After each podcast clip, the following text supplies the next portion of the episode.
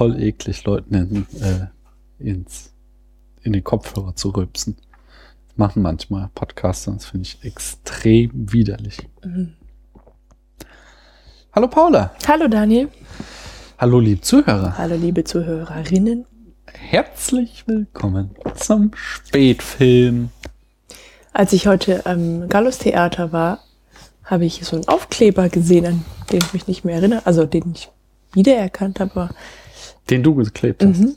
Ich mich nicht mehr erinnern konnte, dass ich den geklebt habe.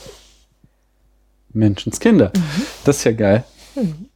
Mm.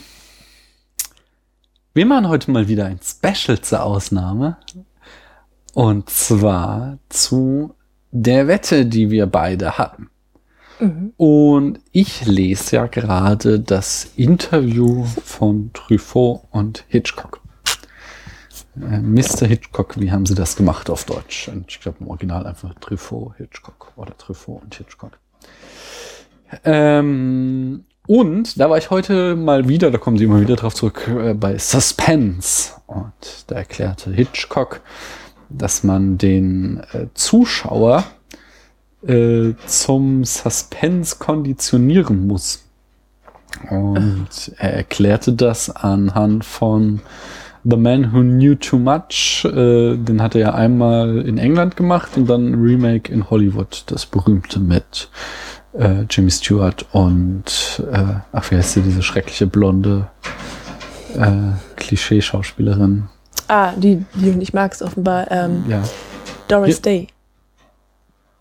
Gerade hat es wieder super gerauscht. Ja, ähm, Doris Day, genau. Und die ich im Übrigen überhaupt nicht schrecklich finde. Die finde ich voll schrecklich. Sag mal, diese Ratten, die sind ganz schön Du laut. kannst, ähm, da, neben dem Wassersprudler ist noch so eine Küchenrolle, eine leere. Und wenn ich denen die gebe, dann ja. sind die damit beschäftigt. Wenn du vielleicht noch einfach Küchenrolle Papier reinstopfst, mhm. dann sind die bestimmt voll happy damit, ja. Ja, dann machen wir nochmal eine kurze Pause hier. Dann sind gleich wieder da.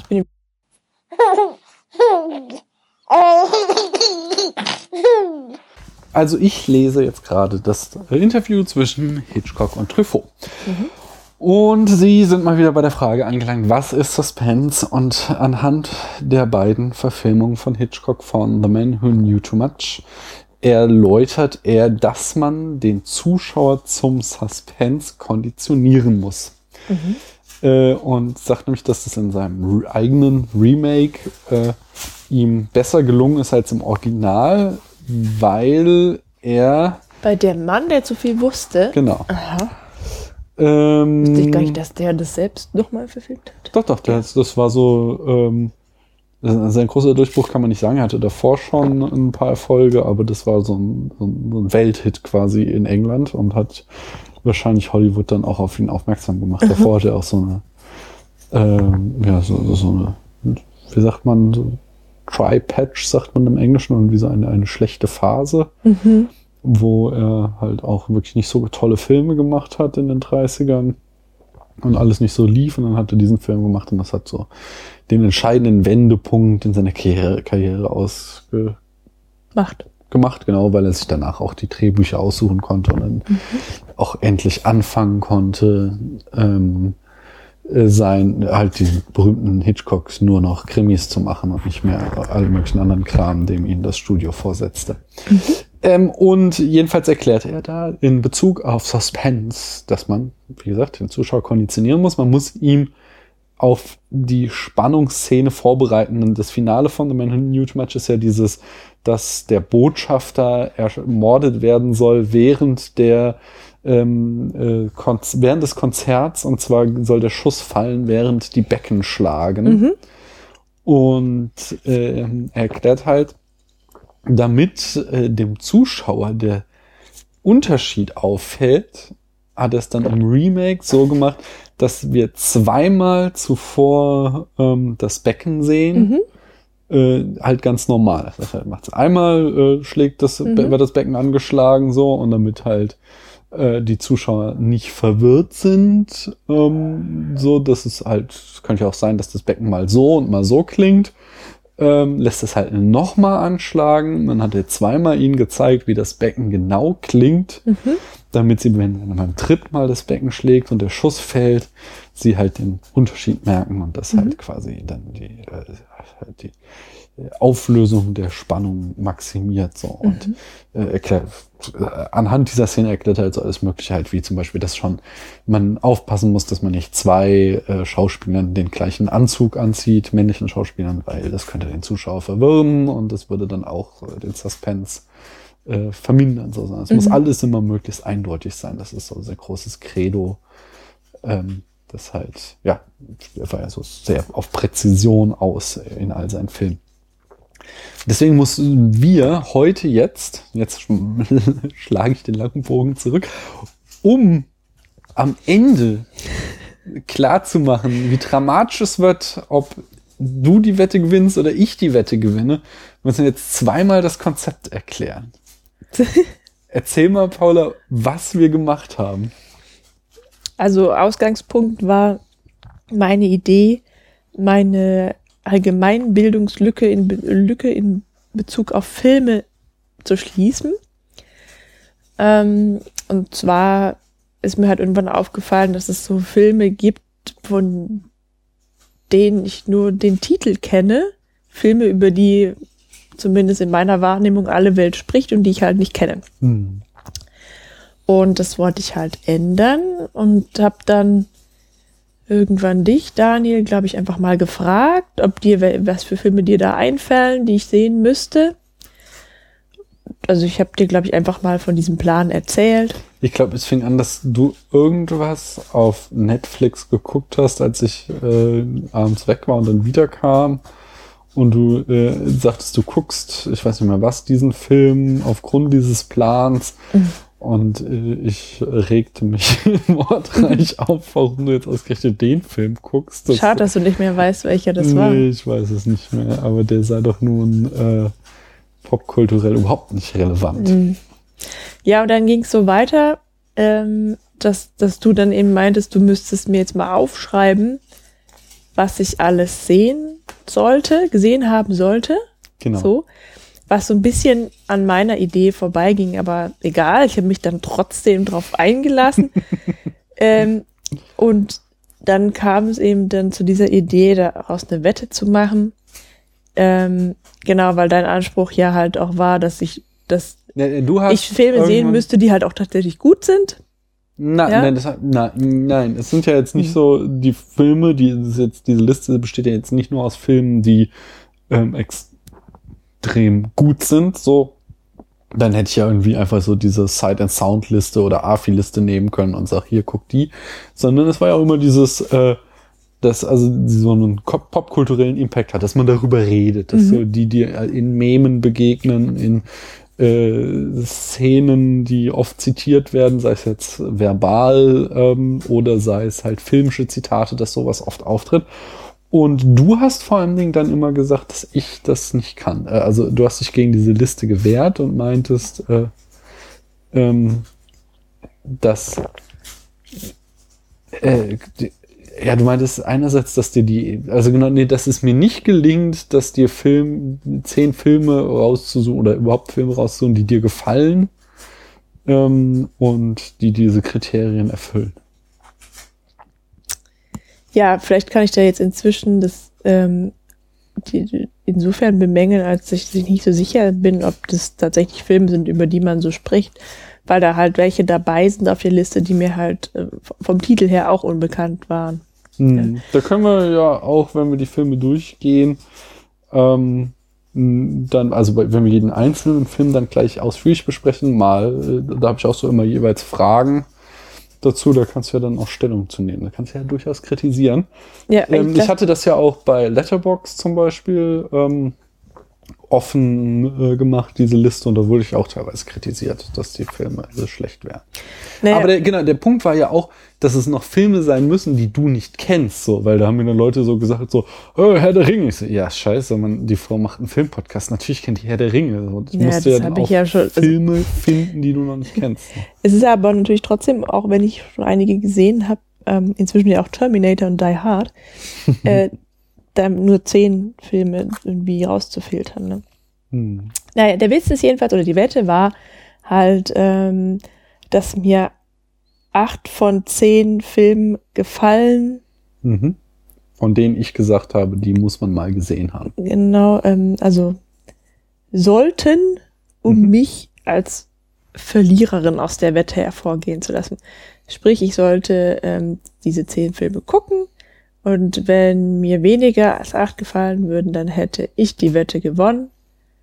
Und Genau, wenn, und wenn es mir nicht gelingt, zehn, wenn, wenn es Mhm. mir nicht gelingt, mindestens acht Filme zu finden, die man mal gesehen haben sollte und die du auch gut findest, dann hätte ich die Wette verloren. Genau, und der Preis war ein Kasten Bier. Den haben wir inzwischen ausgetrunken. Genau, aber wer ihn bezahlt hat, das werdet ihr erst ganz am Ende dieser Folge erfahren. Denn äh, wir gehen jetzt die zehn Filme, ich sage erstmal nenne ich die zehn Filme. Äh, die zehn Filme waren Last Action Hero, Demolition Man, da merkt ihr schon so gleich so, das waren ja, vielleicht ein paar äh, umstrittene Kandidaten, zumindest was die Qualität angeht, aber ich finde nicht, was den popkulturellen Impact angeht. Äh, Zodiac, Goodfellas, Superman, Moonrise Kingdom, äh, Once Upon a Time in the West oder halt Spiel mir das Lied vom Tod, Gran Torino, The, Th the Third Man, Mhm.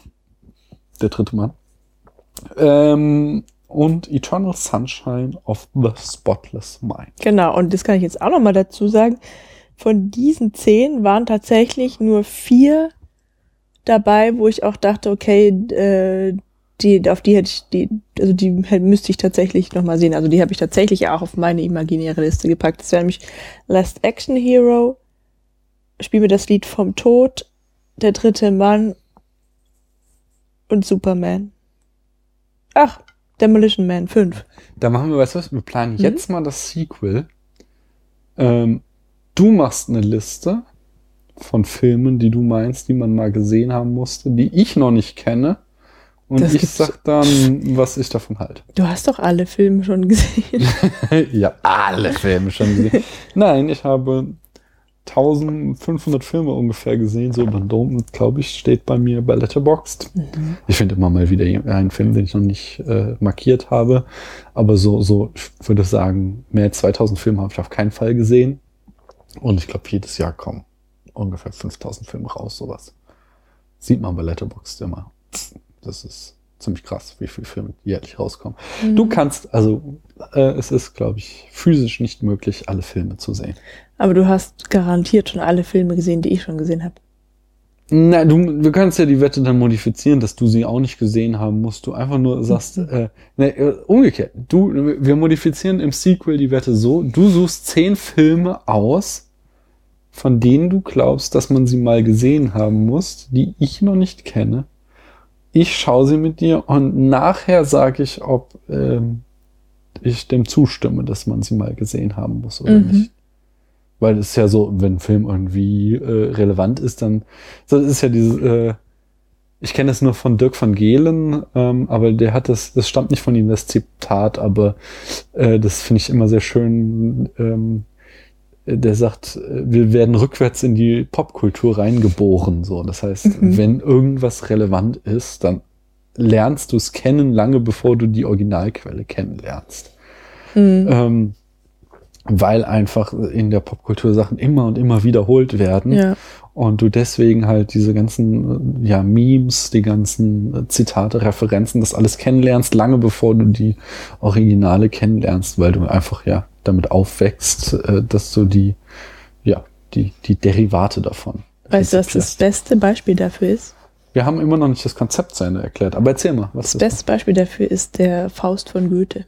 Ja, auf jeden Fall. Den kennt ich man sogar ohne ihn gelesen zu haben. Den, ja, aber, aber hallo, ich habe so, als ich den gelesen habe, ich bin echt vom Hocker gefallen, wie viele Zitate ich davon kenne. Und genauso Shakespeare. Was, was ich, als ich anfing, mal so ein paar Dramen von Shakespeare zu lesen, was mir das die Augen geöffnet hat, mhm. äh, allein an so äh, Poesiealbumsprüchen, sage ich mal, wie viel einfach von dem Typen stammt, das, äh, das äh, fand ich sehr, sehr krass. Mhm. Und äh, klar, das sind die absoluten Klassiker auf das. Ist nur keine Popkultur. Ja, Aber in, schon. ist in also, die Popkultur hineingetragen das, worden. So. Und es war Popkultur. Ähm, hm. Ein Buch, zu dem du mich gebracht hast, dass ich es mal lesen soll, war von Heinrich Heine. Siehst du, bei Büchern kann ich das machen, aber nicht bei Filmen. Heinrich Heine, die Harzreise. Und das sagt er an irgendeiner Stelle, ähm, die Norddeutschen haben die Volksmärchen, die Süddeutschen haben die Volkslieder und alle Deutschen machen sich den Goethe zu eigen oder irgendwie sowas. So. Also so von dem, der war zu Heines Zeiten war Goethe Popkultur. Mhm. Und äh, nur heutzutage betrachten wir das als Hochkultur. Das ist ja aber wahrscheinlich werden die in 100, 200 Jahren auch sagen so, oh, also genau, äh, auch wieder halt Truffaut, Truffaut, Truffaut, nicht Truffaut, Truffaut, äh, Hitchcock. Ähm, Truffaut hat äh, da ein langes Vorwort bei dem Buch, wo er sich quasi rechtfertigt, warum er dieses Interview mit Hitchcock führt, weil Hitchcock damals in den 60ern verschrien war als dieser Typ, der Filme für die Masse macht, so mhm. als wäre es ein Michael Bay, sondern äh, dass Hitchcock große Kunst macht, das hat man damals nicht gesehen, sondern mhm. deswegen ist er berühmt, dass er nie einen Oscar gewonnen hat, sondern äh, für die waren das halt Filme, ja, so, so was U- und E-Kultur, also nur äh, Unterhaltungskultur, äh, nichts Besonderes und äh, es bedarf durfte dann schon so einem außergewöhnlichen Intellektuellen wie Truffaut, dass der gesagt hat, so nein, der Mann, der äh, schafft ja eine ganz eigene Filmsprache, die besonders ist und über den, ja, das populäre Kino hinausgeht. Wobei ich das schon auch irgendwie nachvollziehen kann, weil ich ja selber das so empfinde, dass irgendwie so, so ein Hitchcock geht irgendwie immer. So. Ja, aber das es ist, ist ja, ja jetzt nicht zu an, also es ist vielleicht schon ganz ausgefuchst, was er da gemacht hat, aber es ist ja nicht so, dass sich die Filme irgendwie immer tagelang beschäftigen würden oder. Ja, okay, ich, das ist, meinst, das ist auch so dieser häufige. Ne, das finde ich schon. Das kommt drauf an, was du willst halt. Weil, also es ist natürlich nicht so ein. Hitchcock ist so ein sehr großer Formalist, der halt ähm, das habe ich jetzt auch so verstanden, man merkt total, wie sehr der durch den Stummfilm geprägt wurde. Diese, mhm. dieses äh, 20 Jahre Stummfilm, die der gemacht hat, nein, nee, als nicht 10 Jahre sowas Stummfilm, die er gemacht hat, die haben ihn einfach so äh, enorm geprägt, vor allen Dingen halt, dass er ja auch in, in Berlin beim den großen Murnau etc. gelernt hat quasi oder in München war, also er hat, er hat ja auch quasi Praktikum in Deutschland gemacht, mhm. sowas. Und er hat ähm, enorm eben studiert, wie man Bilder, also wie man Geschichten in Bildern erzählt, ohne äh, dass man auf Dialog zurückgreifen muss. Und das ist sowas, äh, das ist eine enorm hohe Kunst, aber sie wird zugleich ähm, nicht so hoch geschätzt, weil sie halt äh, so unauffällig ist. Mhm. Wenn du ein großes Drama, sagen wir mal, Whiplash ist ja so ein ganz toller Film, der ganz viel Oscars gewonnen hat und alle ganz toll finden, obwohl er der letzte Scheiß ist. Auch wenn er gute Bilder hat. Ähm, wenn. Gute Musik. das auch. Nein, nein, aber wenn du so einen Film hast, wo es halt, äh, der dir halt quasi ins Gesicht drückt, große Emotionen, Riesenkonflikt und so, dann ist das natürlich äh, für jeden sofort erkennbar, dass hier irgendwie was Existenzielles verhandelt wird und mhm. scheint deswegen wichtiger zu sein als nur irgend so ein Krimi, den der Hitchcock da verfilmt hat. Aber ähm, die Art und Weise, wie Hitchcock das eben macht, dass er eben versucht, alles, was sich mit einem Bild sagen lässt, immer mit einem Bild zu sagen und Dialog nur dann einzusetzen, wenn es unbedingt nötig ist. Mhm. Und auch dann später beim Tonfilm den Ton nicht nur nutzt, um äh, Wörter zu transportieren, sondern auch wieder da wieder versucht halt ein eigenes äh, Kunstmittel draus zu machen und sich zu überlegen, wann kann ich wie Ton einsetzen, dass er äh, das Medium bereichert, wenn er zum Beispiel sowas macht, wie jetzt, wie wir neulich hatten bei das Fenster zum Hof, das halt nur diegetischen Sound benutzt, so, wo er sich halt sagt, so, ja, wir haben hier diesen Mikrokosmos des Hinterhofs und dann soll auch wirklich jede Geräuschquelle aus diesem Hinterhof kommen. So, dann, dann bereichert er ja dadurch auch wieder das Medium. Und das mhm. sind so Sachen, die dir als ähm,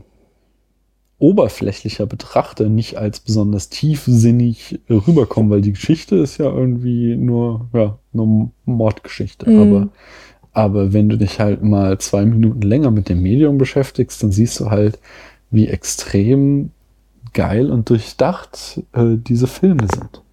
Ja. Und je, je mehr ich mich damit halt beschäftige, desto mehr verstehe ich, dass ich da auch erst so an der Oberfläche kratze, weil er halt wirklich sich bei allem was gedacht hat. Mhm. Es ist ja aber auch ähm, nicht, nicht unbedingt ähm, ein Negativkriterium, wenn ich jetzt sage, dass, dass, äh, dass ich mir so ein Hitchcock immer mal reinziehen kann, sondern im Gegenteil, ähm, vielleicht ist mal wieder ein bisschen mit einer anderen Kunst vergleiche. Thomas Mann hat ja gesagt, wenn es dir keinen Spaß macht, ein Buch zu lesen, dann leg's weg. Mhm. Ja, also es hat auch einfach keine Qualität, ein, ein, ein Kunstwerk hat keine Qualität, wenn es eben nicht unterhält. Also, das sehe ich anders. Nee, doch, es muss ja nicht. Hm. Also ich lese jetzt gerade zum Beispiel dieses äh, Unendlicher Spaß von David Foster mhm. Wallace. Und da muss ich mich schon ganz schön durchquälen, weil das ist schon. Ja, aber was harter, hast du denn davon? Ja, weil das halt. Ja, sagst du doch nachher nicht, das ist dein Lieblingsbuch oder das ist ein gutes nee, Buch. Nee, das, ja doch, das kann ich durchaus sagen. Das du sagst dann aber, das ist eigentlich ein gutes Buch, aber schlecht geschrieben. Nein, das sage ich nicht, sondern es, ist, es kann schon sein, dass man halt auch mit einem Kunstwerk ringen muss und es immer und immer wieder betrachten und erst äh, am Ende nach langer intensiver Studie sieht man, dass es äh, halt doch irgendwie sehr beeindruckend ist. Ja, aber ich hatte das wenn es dir keine Freude hat, macht dich damit zu beschäftigen, dann hat es doch keinen Wert. Na, wieso? Das, das ist jetzt halt wieder so. Ähm, Nelson Goodman, einer meiner Lieblingsphilosophen, nennt das, was du da gerade sagst, die Brickel-Tauchtheorie. äh, man taucht in ein Kunstwerk ein und die Qualität bemisst sich daran dann, wie stark es prickelt. Äh, aber ähm, dem widerspricht er halt nämlich, indem er sagt, äh, Kunstwerke sind ein Mittel des Erkenntnisgewinn und bieten halt im Gegenüber von Wissenschaft den Vorteil, dass sie uns Aspekte der Welt erschließen können, für die wir keinen, äh, keine Symbolsysteme, quasi keine Sprache mhm. haben. So, alles, was wir nicht irgendwie mit Zahlen und Buchstaben bemessen können, das können wir halt aber trotzdem künstlerisch darstellen und äh, so halt Aspekte der Welt uns erschließen, ja, für die wir keine Symbole haben, mhm. so, keine Digitalschemata, sagen wir es so. Und ähm, das, äh, ja, und, und wenn wir die halt studieren, dann können, äh, gewinnen wir dadurch Erkenntnis. Das ist für ihn, macht Kunst aus. Und das kann das muss deswegen nicht unbedingt Spaß machen, sondern das kann halt zum Beispiel auch ein äh, total hartes Drama sein oder ein total kompliziertes Mammutwerk ähm, wie jetzt dieses Infinite Jazz, was ich da lese, wo, wo ich ja dann auch immer wieder Sachen entdecke, die mich faszinieren und dann kommen wieder Passagen, durch die ich mich durchquäle, aber ich finde schon, dass ich da was dran gewinne. Dadurch. Mhm. Ja gut, aber, aber wenn es jetzt leicht zu lesen wäre und dir dadurch mehr Freude bereiten würde, würdest du es ja deswegen nicht schlechter finden. Nee, aber es wäre nicht das Gleiche. So, das ist so, du kannst genauso sagen, ja, wenn Picasso gegenständlich gemalt hätte äh, oder realistisch gemalt hätte, dann würdest du ihn ja jetzt auch nicht schlechter finden. Nee, das ist kein Vergleich. Doch. Nein. Doch.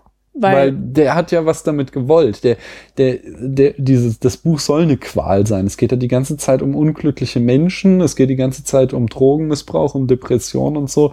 Da sollst du dich nicht gut fühlen dabei. Und deswegen sind auch immer wieder Seiten über Seiten, wo es darum geht, wie man perfekt Tennis spielt, weil es halt zugleich auch wieder so diese Absurdität aufzeigen soll. So. Und das gehört halt schon dazu, zu diesem Kunstwerk. Und so gehört es, und so, genauso wie du halt einen Film angucken kannst, wie ähm, hier Requiem for a Dream und du fühlst dich beschissen danach. So, und dann kannst du natürlich auch sagen, ich will diesen, ich will mich nicht schlecht fühlen in Filmen.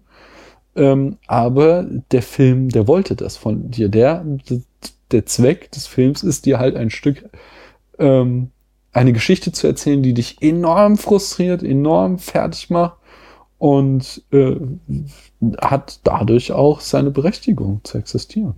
Ja, ich glaube, da haben wir gerade aneinander vorbeigeredet, weil mir ging es nicht darum, ähm, dass ich dann irgendwie total happy bin, wenn ich den Film anschaue, sondern dass ich, ähm, dass es mir, also wenn, also wenn ich sage, das muss mir gefallen, den anzuschauen, meine ich damit nicht, es muss mich glücklich machen. Hm sondern das muss es mir kurzweilig erscheinen.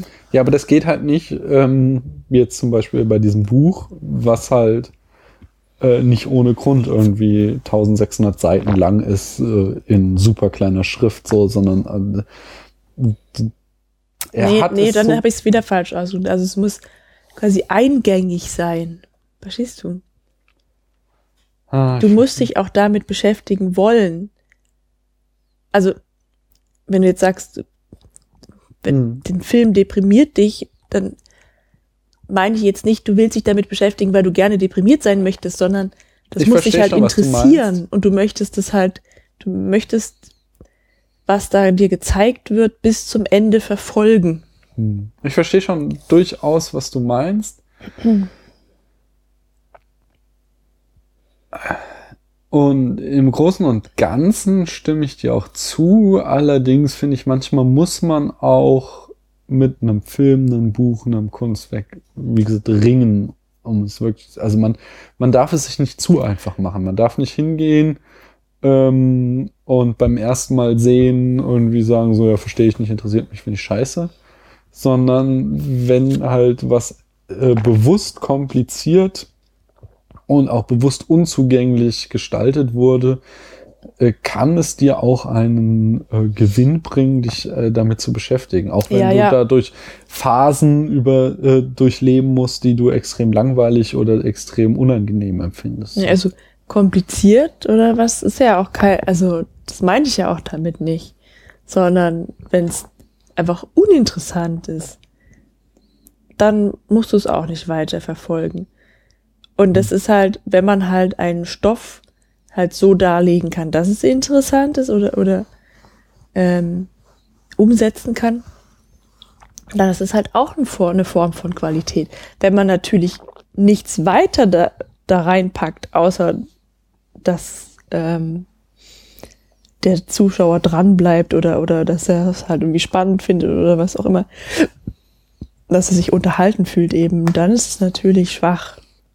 Erzähl uns doch mal, um jetzt in. Medias Res zu gehen, weil wir reden hier schon wieder eine halbe Stunde um den heißen Brei herum. Macht doch gar nichts. Nee, ich finde es auch super spannend, aber oh, du weißt ja, wann unsere Kinder aufstehen. Wir können ja noch eine Stunde so weiterreden und dann haben wir noch gar nicht unsere Wette gemacht. Ich glaube, wir reden heute noch lang genug und schweifen immer wieder ab. Das ist so mehr oder weniger das Konzept unseres heutigen Specials. Äh, erzähl uns doch mal, welcher der zehn Filme denn das wird das Konzept sein. Paula geht von dem besten Film, dem sie uns jetzt verraten wird, was der beste Film war, zum schlechtesten Film. Das so, dass ihr, liebe Hörerinnen und Hörer, erst ganz am Ende erfahren werdet, wer die Wette gewonnen hat. Ach äh, so, das hättest du mir vielleicht mal vorher sagen sollen. Das habe ich dir schon mal gesagt. du hast ja eben noch gesagt, du musst noch äh, das Lied vom Tod einordnen. Ja, schon. Aber ich habe jetzt eigentlich so drei Gruppen gemacht.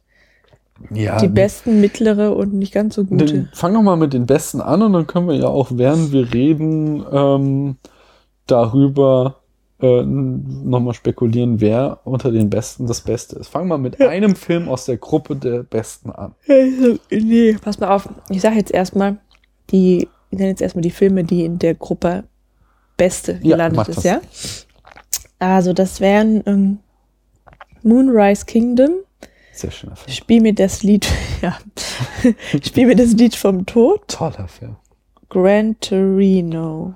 Ja, sehr, Punkt. sehr, sehr. Das sind die, die wirklich in der absoluten Absolut Spitze, ja. Und Also dann sind es schon mehr, sind fünf Gruppen dann jetzt. okay, ich. in welcher, Vier. mit welchem Film möchtest du denn jetzt beginnen mal? Pass auf, ich habe jetzt also die drei. Das ist schwierig, aber ich glaube, ich nehme Gran Torino. Der hat dir am allerbesten gefallen. Platz. Ich meine schon, Okay. ja. Gran Torino stammt aus dem Jahr 2008. Regie führte Clint Eastwood. Das Budget lag bei 33 Millionen Dollar. Das ist lustig. Das ist nämlich so diese nicht mehr Indie-Film, aber auch nicht Blockbuster. Ähm, das ist so eine Art von Film, von denen irgendwie alle paar Jahre behauptet wird, die gibt's ja heutzutage gar nicht mehr. Aber sie werden trotzdem immer noch gemacht. In der Besetzung spielt Clint Eastwood sich, nein, äh, Wall spielt er, aber eigentlich auch ein bisschen sich selbst. B. Wang spielt Tao und Annie Herr spielt Sue. Und das Genre ist ein Drama. Und während ich mir nun noch so ein kühles Getränk hole Und mir eins mitbringst. und dir eins mitbringst, erzähl du doch mal die Handlung in fünf Sätzen und versuch heute wirklich fünf so. Sätze zu machen. Das ist jetzt keine Metapher. Keine Metapher, denn wir haben zehn Filme vor uns. Fünf Sätze, die Zeit läuft. Okay. Ähm, der alte, mürrische und rassistische Mann verliert seine Ehefrau und wohnt neben äh, einer asiatischen Familie. Hm.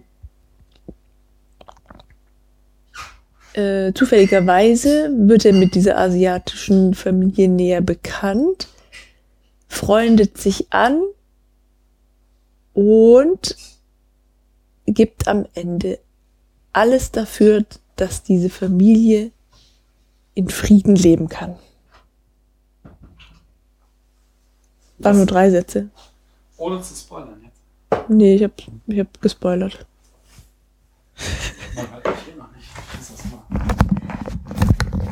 Hätte ich nicht spoilern dürfen. Doch klar. Ich habe nur zuletzt gehört, er tut alles, was damit die Familie Mhm. in Frieden leben Das war jetzt eine sehr grobe Zusammenfassung. Ach so. Mhm. Ähm, Vielen Dank. Hier.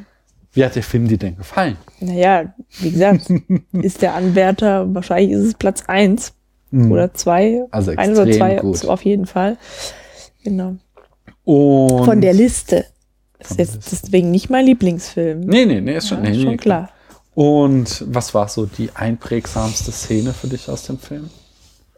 Oh, boah, das ist ähm, eigentlich die, also es sind schon ein paar. Die erste Szene, also die Be Beerdigung war das. Mhm. Nein, eigentlich, das war nicht die Beerdigung, sondern die, die, die, die, die Predigt bei der, vor der Beerdigung seiner Frau.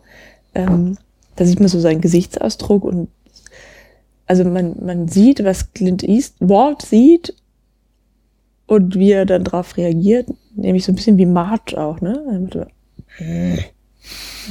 Es missfällt ihm alles. Das fand ich gut. Ähm, dann diese gedoppelte Beichtstuhlszene. Hm.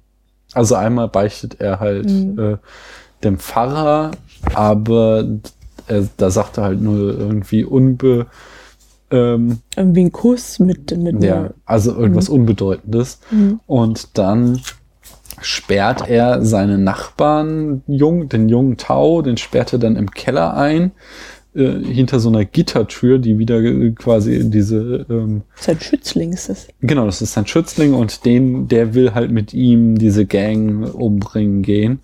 Und den, damit er das, um das zu verhindern, sperrt er ihn im Keller ein und zwar hinter so einer Gittertür, die eben diese Trennwand vom Beichtstuhl quasi spiegelt Mhm. und beichtet ihm dann seine wahre Sünde, nämlich wie er einen Jungen im äh, Koreakrieg war es, glaube ich, Mhm. ähm, getötet hat, obwohl der total hilflos war. Ja. Na, noch was? Ähm, ja, die letzte Szene. Also es ist nicht die letzte, sondern seine letzte. Wie er zur Gang geht und Genau. dann sich erschießen lässt. Ja, wobei, ja doch, das ist schon auch überraschend. Mhm. Im Nachhinein eigentlich nicht mehr. Jetzt habe ich schon viel drüber nachgedacht, aber während der Filmschau war schon, war schon klar. Und gab es auch ein einprägsames Zitat in dem Film, also jetzt äh, wörtliches, aber wegen mir auch bildliches Zitat, äh, das, das dir im Kopf geblieben ist?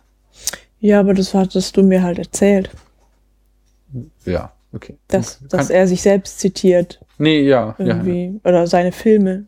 Also Clint Kann- das Eastwood, sei- das- du- seine Filme. Ja, das stimmt. Ähm, und gab es noch was, was dir gar nicht gefiel an dem Film? Mm.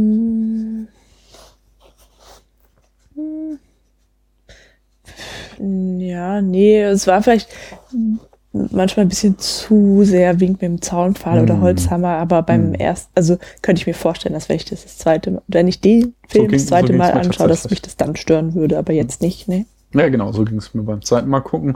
Also insgesamt fand ich ihn auch immer noch sehr, sehr gut, aber manchmal fand ich auch so, ja, es ist deine eigene Familie wirklich so ein Riesenarschloch, so dass so bei der, zum Beispiel bei der Testamentsverkündung, wo diese Enkelin überhaupt Mhm. keinen Grund hatte, noch äh, darauf zu äh, hoffen, dass ihr der Gran Torino vermacht wird, weil er sie ja davor schon quasi zur Sau gemacht hatte, als sie ihn das erste Mal gefragt hatte. Nee, aber sie dachte ja, dass sie, dass er ja sonst keine Verwandten Ah, hat ja. und Freunde sowieso. Ja, aber das, also, sie wurde da halt auch nochmal, also in jeder Szene, wo sie auftritt, wurde sie halt so extrem unsympathisch dargestellt. Das, Ich fand sie eher mir- normal für einen Teenager. ja, es war mir im Kontrast zu den Nachbarn doch zu dick aufgetragen, sowas halt. So, und und da gab es schon so ein paar Sachen. Ähm, ich mag an dem Film sehr, dass er eben dieses Lebenswerk von äh, Clint Eastwood kommentiert. Zum Beispiel, das hattest du besonders äh, hervorgehoben, dass er ja da einmal einen Typen aus der Gang äh, verprügelt. Mhm. So, ähm, und das Mit ist der halt so- Faust genau, zusammenschlägt. Genau, und das ist halt so ein, so ein, das war der alte Clint Eastwood. So war er drauf, sowohl in seinen Western als auch in den Dirty Harry Filmen, so war der immer unterwegs.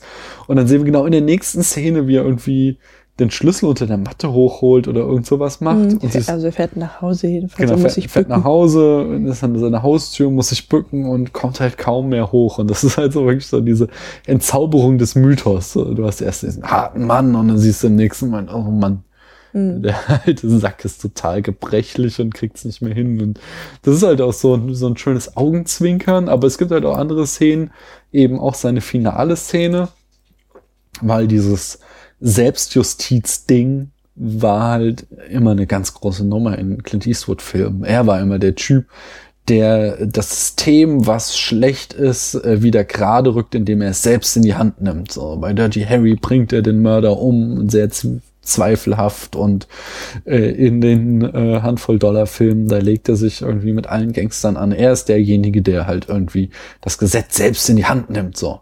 Mhm. Und dass er dann halt eben, äh, und, und auch so in den Filmen wo später, wo er Regie geführt hat, äh, Unforgiven nehmen wir da mal ein bisschen raus, weil der hat so eine ziemlich ähnliche Rolle in seiner Filmografie, aber sonst kommt dieses Motiv auch immer wieder vor, dass er halt äh, quasi ähm, ja der Staat versagt und dann muss es irgendwie ein rechtschaffender Held selbst in die Hand nehmen. Mhm. Und dass er da in diesem Film dann eben gerade den Showdown darauf anlegt, dass er mal nicht Selbstjustiz übt, sondern nur so tut und dadurch äh, die Verbrecher dem Gesetz überantwortet, finde ich halt auch einen ziemlich coolen Kommentar Ja, auf wobei, sein Lebenswerk. das ist vielleicht selbst gar nicht so gemeint gewesen, aber er äh, verübt Selbstjustiz an sich selbst. Natürlich, natürlich. Aber das ist äh, ja auch wiederum dieses ähm, Bereuen und also seine ein, eigenen Sünden bereuen. Hm. Quasi wird der Film Clint Eastwood, der ja auch ein knallharter Mörder in all seinen Actionfilmen immer war. Und zwar immer für das Gute so. Aber er hat halt lauter Leute umgebracht. Der steht hier in seinem Alterswerk und äh, beichtet seine Sünden und lässt sich am Ende das dafür selbst richten. Das ist so, finde ich, dieser ganz starke Mhm. Metatext in diesem Film, der mir sehr, sehr gut gefällt. Ich finde das total intelligent. Das ist super. Also auch innerhalb des Dingen- Films, das, also d- diese Lösung ist halt einfach total gut. Ja. Das ist wirklich, wirklich ein starker Film. Und jetzt das popkulturelle Zitat, was da halt auch drin steckt, ist äh, äh, sehr stark dieses Get off my lawn. Ach, dieses runter von meinem Rasen am Deutsch. Das, äh, aus irgendeinem Grund hat sich das im Internet festgesetzt. Äh, Also ich glaube einfach dieser Crumpy Old Man, vor den, Mhm. für den Gibt es im Internet ein großes Herz. Ähm, würdest du denn jetzt äh, abschließend sagen, dass es zu Recht ein Film ist, äh, von dem ich sage, dass über ihn alle reden?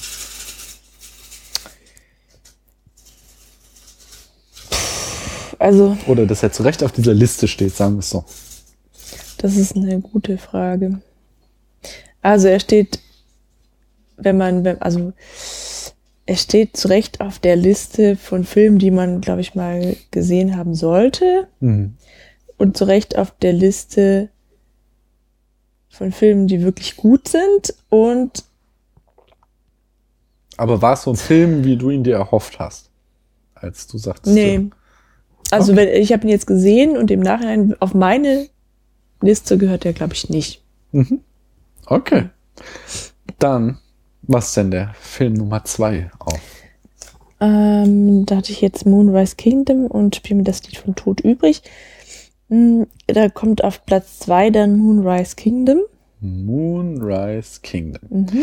Das Erscheinungsjahr ist 2012. Regie führte äh, Wes Anderson.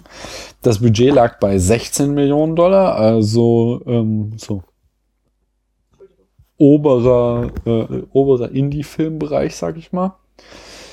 Äh, Und die Besetzung, ich habe immer nur drei Leute jetzt bei allen Besetzungen rausgesucht. Ähm, wie typisch für einen Wes Anderson-Film ist der Film Star besetzt bis in die kleinste Rolle, aber die Hauptrollen spielen Jared Gilman, Sam, äh, Cara Hayward spielt Lucy und dann habe ich noch hinzugenommen, Bruce Willis spielt Captain Sharp. Äh, und das Genre ist irgendwo zwischen Komödie, Coming of Age und Liebesfilm. Mhm. Ich dachte mal, ich fasse jetzt mal die Handlung in fünf Ja, Sätzen super. Ähm, der Pfadfinder-Junge Sam ist ziemlich unglücklich bei seinen äh, Pfadfinder-Genossen, äh, weil er eher so der nerdige Außenseiter ist und äh, beschließt zusammen mit äh, Susi durchzubrennen. Und zwar äh, ist er in einem Pfadfinder, Som Pfadfinder Ich Sommer Lucy. Nee, Susi. Susi. Ach Äh, in einem Pfadfinder Sommercamp auf so einer Insel, auf der Susi wohnt. Und äh, sie hauen ab, um quasi in der Wildnis äh, ihre Liebe äh, auszuleben. Sie haben sich im Feuer kennengelernt. Äh, und der Film handelt dann davon, wie äh, die Suche der Erwachsenen und anderen Pfadfinder abläuft, die äh, Sam und Susi wieder zu finden, Ähm, in die Zivilisation zurückzubringen. genau, sind ja, die sind ja beide anders. Ne? Sind Genau. beides irgendwie auch Problemkinder für ihre und, Eltern. Genau, so. Außenseiter so. Mhm. Ne? Und ähm, all, am Ende sind sie dann auch wieder zurück. Dann geht es darum, ob Sam und Susie zusammenbleiben können. Und da äh, speziell hier der Polizeichef Bruce Willis, wie heißt er? Sharp. Captain Sharp ähm, herausfindet, dass äh, äh, Sams Eltern ziemlich Arschlöcher sind, äh, geht es halt auch darum, irgendwie. Das ob- sind so Pflegeeltern, ne? Genau, irgendwie, ja. Ob, äh, ob und wie er Sam ein neues Zuhause geben kann. Darin kulminiert der Film. Ja, wie hat der Film dir denn gefallen? Naja, Platz ich zwei. die Frage Wo mal ich halt weglassen? überlegt habe, Ja, ob es vielleicht ma- Platz eins Nee, sag, ist. sag mal so, warum hat der Film dir gut gefallen? Ähm, das mache ich jetzt mal. Weil der so schön fotografiert war. Also Ja, das ist, glaube ich, so das größte Qualitätsmerkmal Mhm. eigentlich.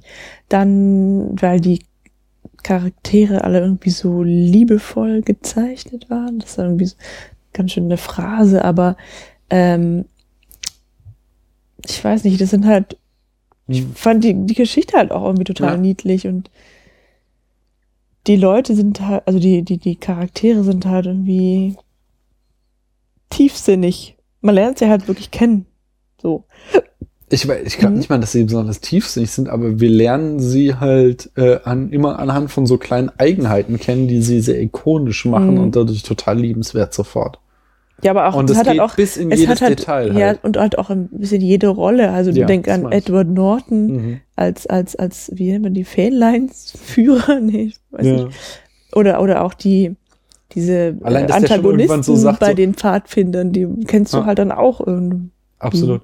Allein Edward Norton irgendwie an einer Stelle sagt so, ich bin Lehrer und äh, Pfadfinder. Nein, lassen Sie mich das korrigieren. Ich bin Pfadfinder und Lehrer. So, also so ein Satz braucht Wes Anderson, um diesen Charakter vollkommen klar zu machen. Das ist wirklich echt, echt toll.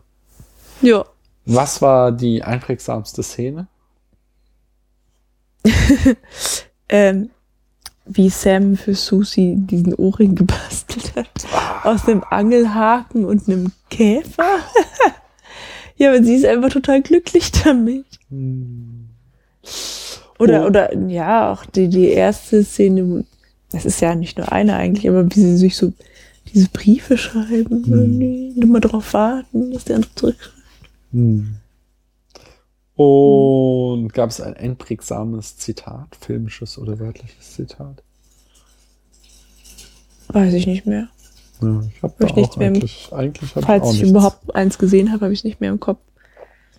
Und äh, gab es auch irgendwas, was dir gar nicht gefiel an dem Film?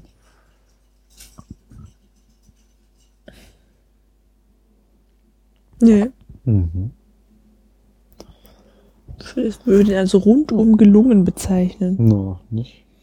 Mm, Ich mag den Film auch sehr gern. Ich ähm, mag halt diese Filmsprache von Wes Anderson unglaublich gerne. Vor erster Linie, weil sie so sehr anders ist als alles, was wir sonst im zeitgenössischen Kino.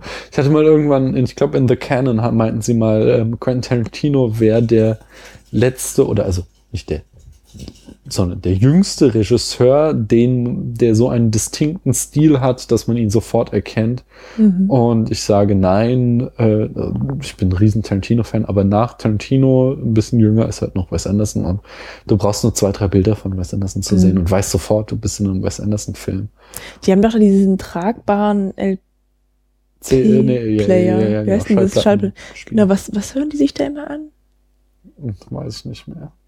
Das ist auch Das irgendwie. war was ganz Äh, Cooles. es gibt so, so ein, eine Oper mit Erklärung immer, Mhm. wo immer so jemand sagt, so jetzt hören Sie das und das und dann du, aber hören Sie nicht noch was anderes? Ich weiß nicht mehr. Das ist schon ein bisschen Ein- länger her, dass ein, wir den Ja, gesehen genau. Das hat sich ein bisschen hingezogen, diese Wetter. Mhm. Aber ein Grund, den Film auch nochmal zu sehen. haben. Ja, absolut. Gerne. Äh, möglich. Mhm. Ähm, und ich mag diese, äh, einen, diese, diese Art und Weise, wie ähm, Wes Anderson seine Bilder aufbaut. Ja, total. Dieses- das weiß ich noch in dem, es war noch ziemlich am Anfang, wie, wie der, wie die Kamera durch dieses, dieses, dieses Haus Ja. durchfliegt. Es gibt so, es gibt so sehr, es gibt, der hat ein, der ist sehr, sehr streng in der Art und Weise seiner Kameraführung. Es gibt so, ähm, es gibt eine schöne die Every Frame Painting Folge zu Buster Keaton, wo er ihm halt zeigt, wie ähnlich Buster Keaton sind, äh, Buster Keaton und ähm, Wes Anderson sind.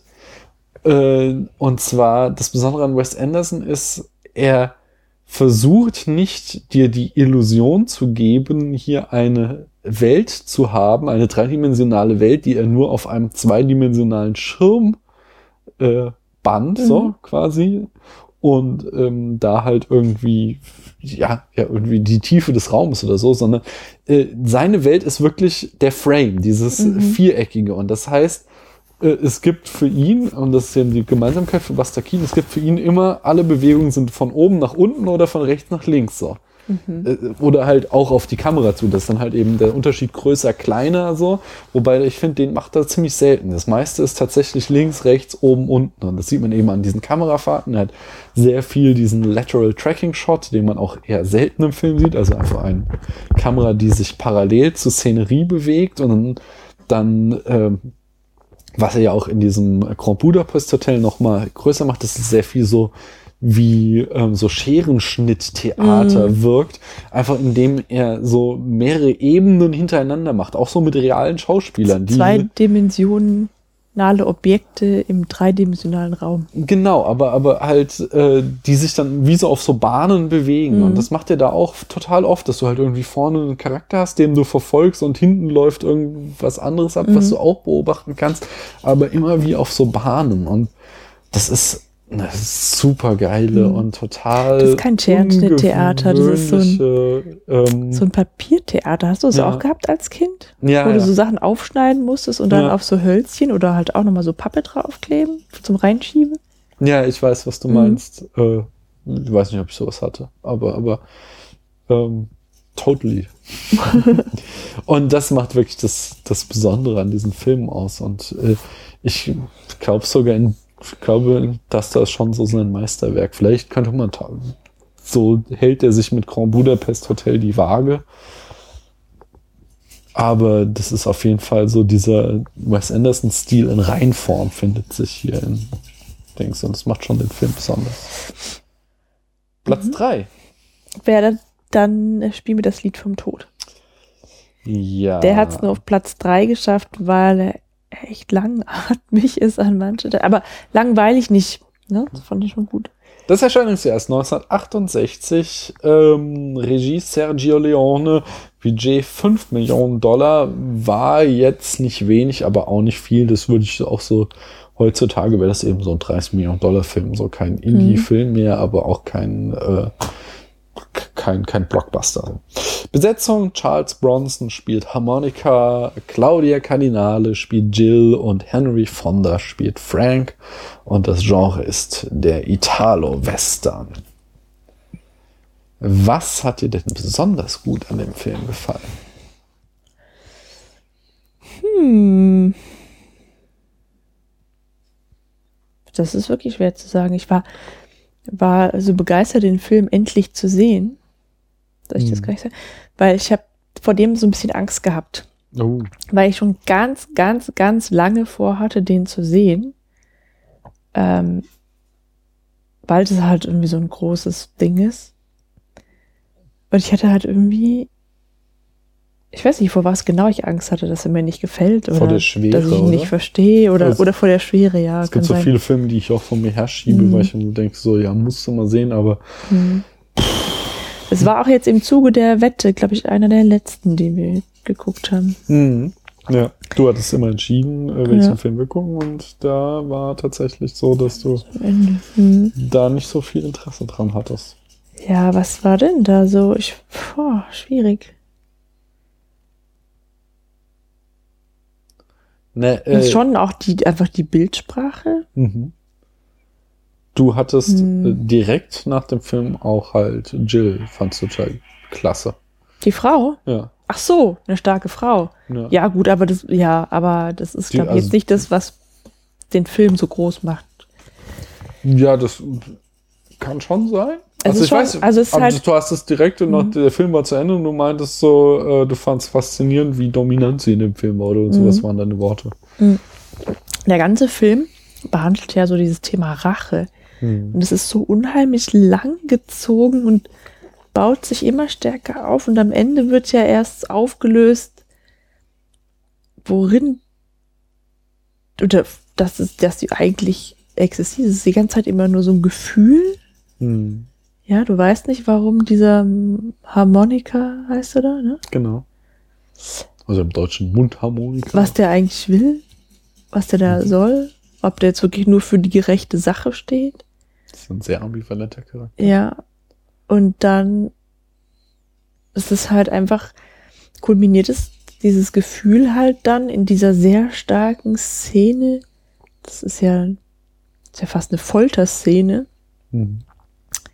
in der halt äh, Frank irgendwie, ja, das muss ich das jetzt erzählen, kennt wahrscheinlich jeder die Szene, ne? Ich Aber weiß gar nicht, welche du meinst. in der die, die, die Szene, in der Frank den Vater von Ach so, den- den- Harmonika den umbringt. Genau. Ja.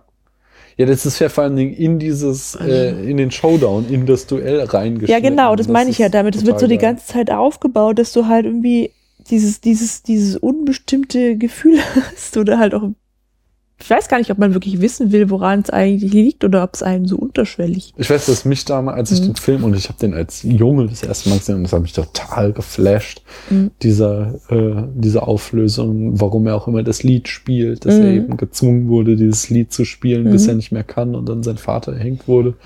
Das war so, also das hat diesen Film der hat halt für mich tatsächlich so einen Mythos-Status. Ich habe den jetzt zum vierten, fünften Mal gesehen, aber auch zehn Jahre nicht mehr, sondern so, ich habe den, da war ich viel zu jung, vielleicht zehn oder so, da habe ich ihn das erste Mal gesehen.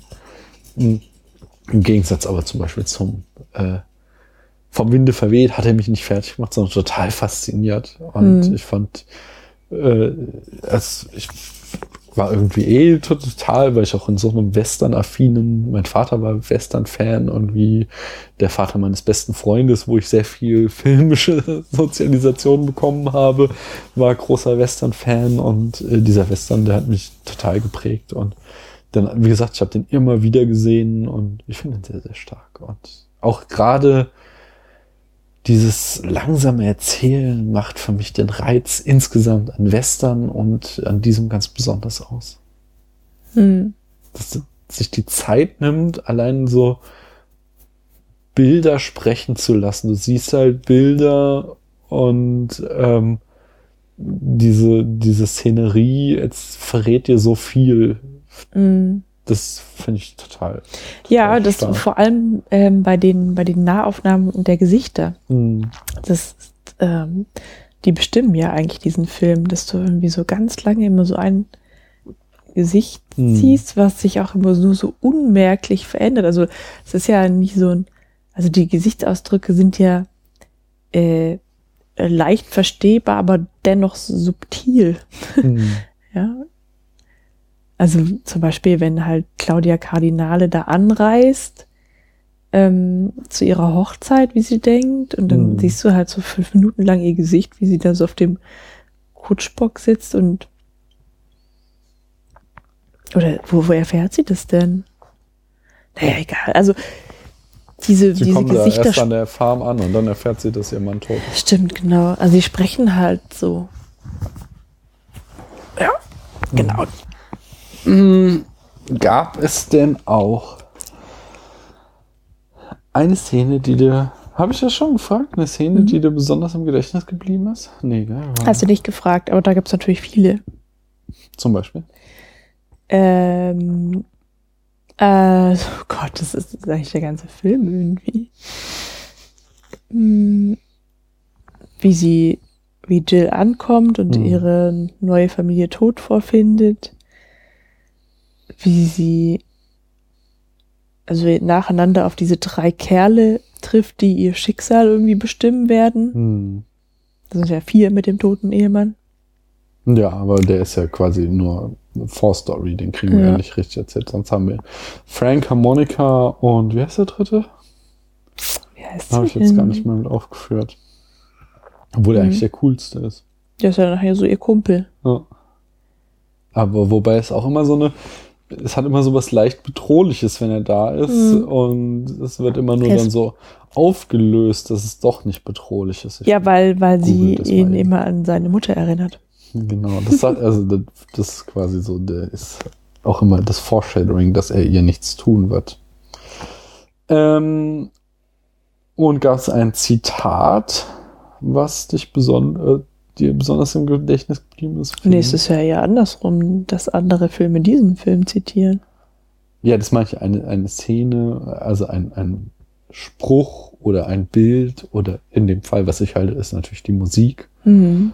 die besonders eingängig ist, ähm, die, wie ich finde, oder gab es da noch irgendwas? Also diese, diese eine Szene, diese Rückblende, Mhm. natürlich. Ähm, Das Duell ist auch Klassik, oder? das am Ende. Das hat er nicht erfunden, aber das ist schon so, ja, Hm. der Western-Trope, der halt auch ganz groß ist. Naja, was den Film halt auch noch so stark macht, ist, dass der, was, dass da so viel dahinter steckt. Also, dass da nebenbei noch so viel erzählt wird, ne? Cheyenne ist Ich- der dritte Mann, Entschuldiger. Ich kann es überhaupt nicht in Worte fassen, warum ich den Film so gut finde. Ähm, eine, äh, Hm. Stichwort einprägsame Szene, finde ich halt, dass die eine Szene, wo wir ja auch schon während des Films drüber diskutiert haben, die fast Vergewaltigung von äh, Jill durch Harmonika. Und mhm. weil die so sehr herausfällt. Insgesamt ist Harmonika halt der Gute und Frank der Böse, was sich allein schon in der Filmsprache dadurch zeigt, dass Harmonika immer weiß oder zumindest helle Kleidung trägt und Frank immer schwarz. Und das ist so äh, ältester Schwarz-Weiß-Film, Western-Code, der schwarze und der weiße Cowboy. So, der Schwarze ist der Böse, der Weiße ist der ähm, Gute. Und das kriegst du dadurch schon gezeigt. Und dann gibt es halt diese Szene, wo ähm, äh, sie haben sich vorher schon einmal in diesem Truckstore da getroffen, mhm. aber sie sind erstmal alleine auf der Farm und du hast da so eine Szene, äh, wo äh, halt irgendwie der Harmonika ihr Kleid zerreißt ähm, und du halt denkst so, wow, jetzt vergewaltigt er sie und dann macht das aber doch nicht, sondern sagt ihr nur, sie soll Wasser holen. Mhm. Ähm, und das ist halt auch so eine, wie ich ja dann auch recherchiert habe, eine im Internet wild diskutierte Szene, ähm, was sie für eine Bedeutung haben konnte. Äh, sehr, sehr spannend. Also einmal zum Beispiel gab es ja, dass er ihr halt ja die Spitze vom Kleid reißt, so quasi mhm. als Symbol dafür, ähm, dass sie jetzt nicht mehr Teil der Zivilisation, sondern Teil des Westens ist wo du eingewendet hast, ganz zu Recht, dass sie halt dann in der nächsten Szene wieder ein Spitzenkleid trägt, was halt irgendwie da ein bisschen widersprüchlich für wäre. Ähm, eine andere äh, Interpretation wäre, dass er halt im Grunde ihn und Frank, auch wenn er der Gute und Frank der Böse ist, ähm, nicht so viel unterscheidet. Mhm. Dass das, weil, weil Frank, äh, er vergewaltigt sie nicht, aber er nötigt sie ja quasi so zum Sex. Ja, da möchte ich gleich auch noch was zu sagen. Ah, okay. Mhm. Sehr gut.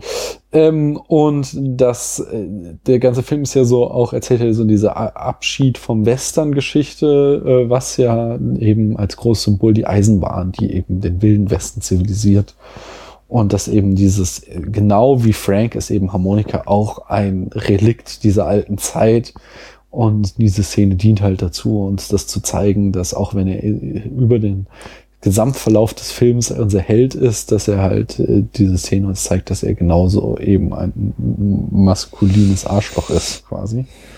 Und dann gab es noch so eine letzte schlüssige Interpretation, die ich gelesen habe, die war, dass äh, das Ganze nur eine Ablenkung war, eben, dass er ihr, Reiz, äh, ihr Kleid zerreißt und als sie dann Wasser holt, dann äh, läuft er irgendwie so grinsend hinter ihr her, damit mhm. dann die Schergen von Frank, die ihm in der nächsten Szene erschießen wollen, denken, er hätte da gerade halt äh, einen weggesteckt und wäre jetzt äh, quasi gerade nicht auf aufmerksam. Und jetzt könnten sie ihn schnell erwischen und er sie dann eben selbst abschießen kann dadurch. Ja, und das finde ich auch am plausibelsten. Es ist zwar so ein bisschen merkwürdig, dass er sie erst so festhält und, und äh, quasi ihr Outfit darauf vorbereitet, so. Aber andererseits passt es halt auch zu seinem Charakter, dass er sie nicht in seinen Plan einweiht und halt nicht schwätzt, sondern Andererseits handelt. passt es aber auch nicht dazu, weil er sonst nie ein Problem hat, Franks Schergen umzubringen, auch ohne solche Ablenkungsmanöver. Naja, vielleicht war das halt also immer schwierig wegen des Ortes, weißt du, weil die halt eingekesselt waren. Ja. Ja, ich, ja, ich habe es auch nicht kapiert. Also ich finde das alles irgendwie sehr plausibel. Das könnte mhm. mir vorstellen, dass auch so ein. Ja, ich meine, es ist ja bewusst ambivalent gehalten und mhm. das, also ja. Ja, das ist ja auch insofern also diese Idee, dass ähm, er ihr diese, diesen Spitzenbesatz entfernt, um, also so als Initiationsritus mhm. für das Leben im Wilden Westen, das findet sich ja dann wieder in der letzten Szene, als sie dann irgendwie diese Eisenbahnbauer oder mhm. Dorfbauer halt bewirtet und da hat sie halt einfach quasi nichts mehr drunter an, ja, also ähm, das ist dann halt die Frau, die halt einfach in dieses praktische Leben gehört, so. Mhm. Ja. Ja, aber ähm, nochmal zu diesen, zu diesen äh, Vergewaltigungsszenen an sich. Das sind ja, wie, wie ich schon sagte, drei Männer, die ihr Schicksal in unterschiedlicher mhm. Weise bestimmen, aber also stark bestimmen, aber unterschiedliche Rollen einnehmen. Und mit diesen drei Männern hat sie auch drei, jeweils eine äh, Szene, bei der eine Vergewaltigung eine Rolle spielt. Ja, als Cheyenne auftaucht, mhm. ist es, kommt er halt auch rein in die Hütte und sie, sie ahnt es schon, spricht dann auch aus, du wirst jetzt gleich deine Männer auf mich loslassen, was soll's? Mhm. Ähm, danach gehe ich baden und dann tue ich so, als wäre nichts gewesen. Das kann ich schon ertragen, so, ja. Mhm. Und ähm, also da ist sie quasi drauf vorbereitet. Und es passiert aber nicht, was sie voraussagt, weil sie so guten Kaffee kocht wie Cheyennes Mutter. Ja, weil Cheyenne halt auch nicht das Arschloch ist, als dass er oberflächlich auftritt. Ja, ist- aber er es wird ist schon er realistisch, dass ja, natürlich, also natürlich, aber er wird ja den Mhm. ganzen Film so inszeniert auch, dass er halt äh, äh, quasi das Image des Gangsters hat, aber er ist kein Frank, sondern er ist immer so das Schlitzohr. Mhm. Er ist, er hat schon so das Herz am rechten Fleck einfach. ja, aber er geht ja schon hin, um sie zu bedrohen, weil er ja Gold will. Ja. So. So, dann kommt eben der zweite Mann, der sie bestimmt und dann halt nachher retten soll. Mhm. Äh, gibt's dann eben auch so die Szene, wo sie denkt, okay, jetzt äh, Mhm. passiert's mir doch so, ja. Und es passiert dann wieder nicht. Mhm. Warum auch immer. Und dann kommt halt in der nächsten Szene Frank. Ja, nicht in der nächsten Szene, sondern dann hat sie das gleiche dann halt mit Frank. Ähm, Der psychischen Druck aus, er erpresst sie. naja, es ist, da passiert ja genau das, was sie bei Cheyenne vorausgesagt hat. Sie lässt es quasi über sich ergehen Mhm. und geht danach geht sie heiß baden und Mhm. dann kommt sie schon damit klar, so, ja. Und das, ähm, also es ist zwar ähm, keine körperliche Gewalt zu, zu sehen, Mhm. sondern sie macht ja da so ähm, auf einer oberflächlichen Art und Weise halt mit beim Mhm. Sex, aber das thematisiert Frank selbst, das macht sie halt nur, damit er sie nicht umbringt. Ja. Ja, das ist eigentlich So, und außerdem haben wir inzwischen erfahren, dass sie halt eine Hure ist. Mhm. Und was, das ist jetzt auch ein blödes Vorurteil wahrscheinlich, aber sie ist halt auch irgendwie dran gewöhnt, äh, mitzumachen, auch wenn sie keinen Bock hat. Nee, Und wenn- ein Vorteil? Ist halt Ja. die Realität. Ne? Ja. Genau, also das ist ein. Das ist halt, also ich finde es halt schon interessant halt. Wie gesagt, das sind halt Ich drei Männer, die unterschiedliche spannend, ja. Rollen spielen und wo halt dieses Thema dann halt auch Mhm. irgendwie dargestellt wird, aber halt Mhm. dann eben auch in drei vollkommen unterschiedlichen ja. Weisen.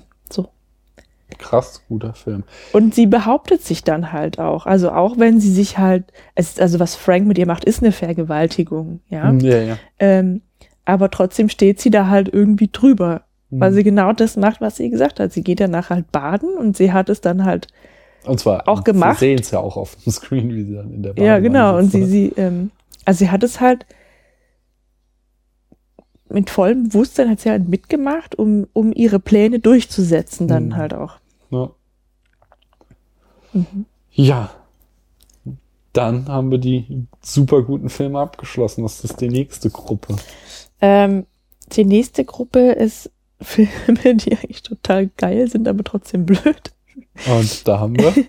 Ähm, da weiß ich jetzt auch schon den, die Re- genaue Reihenfolge. Also der Nummer vier ist Demolition Man. mhm. Demolition Man. Sagen wir die anderen auch noch. Nummer 5.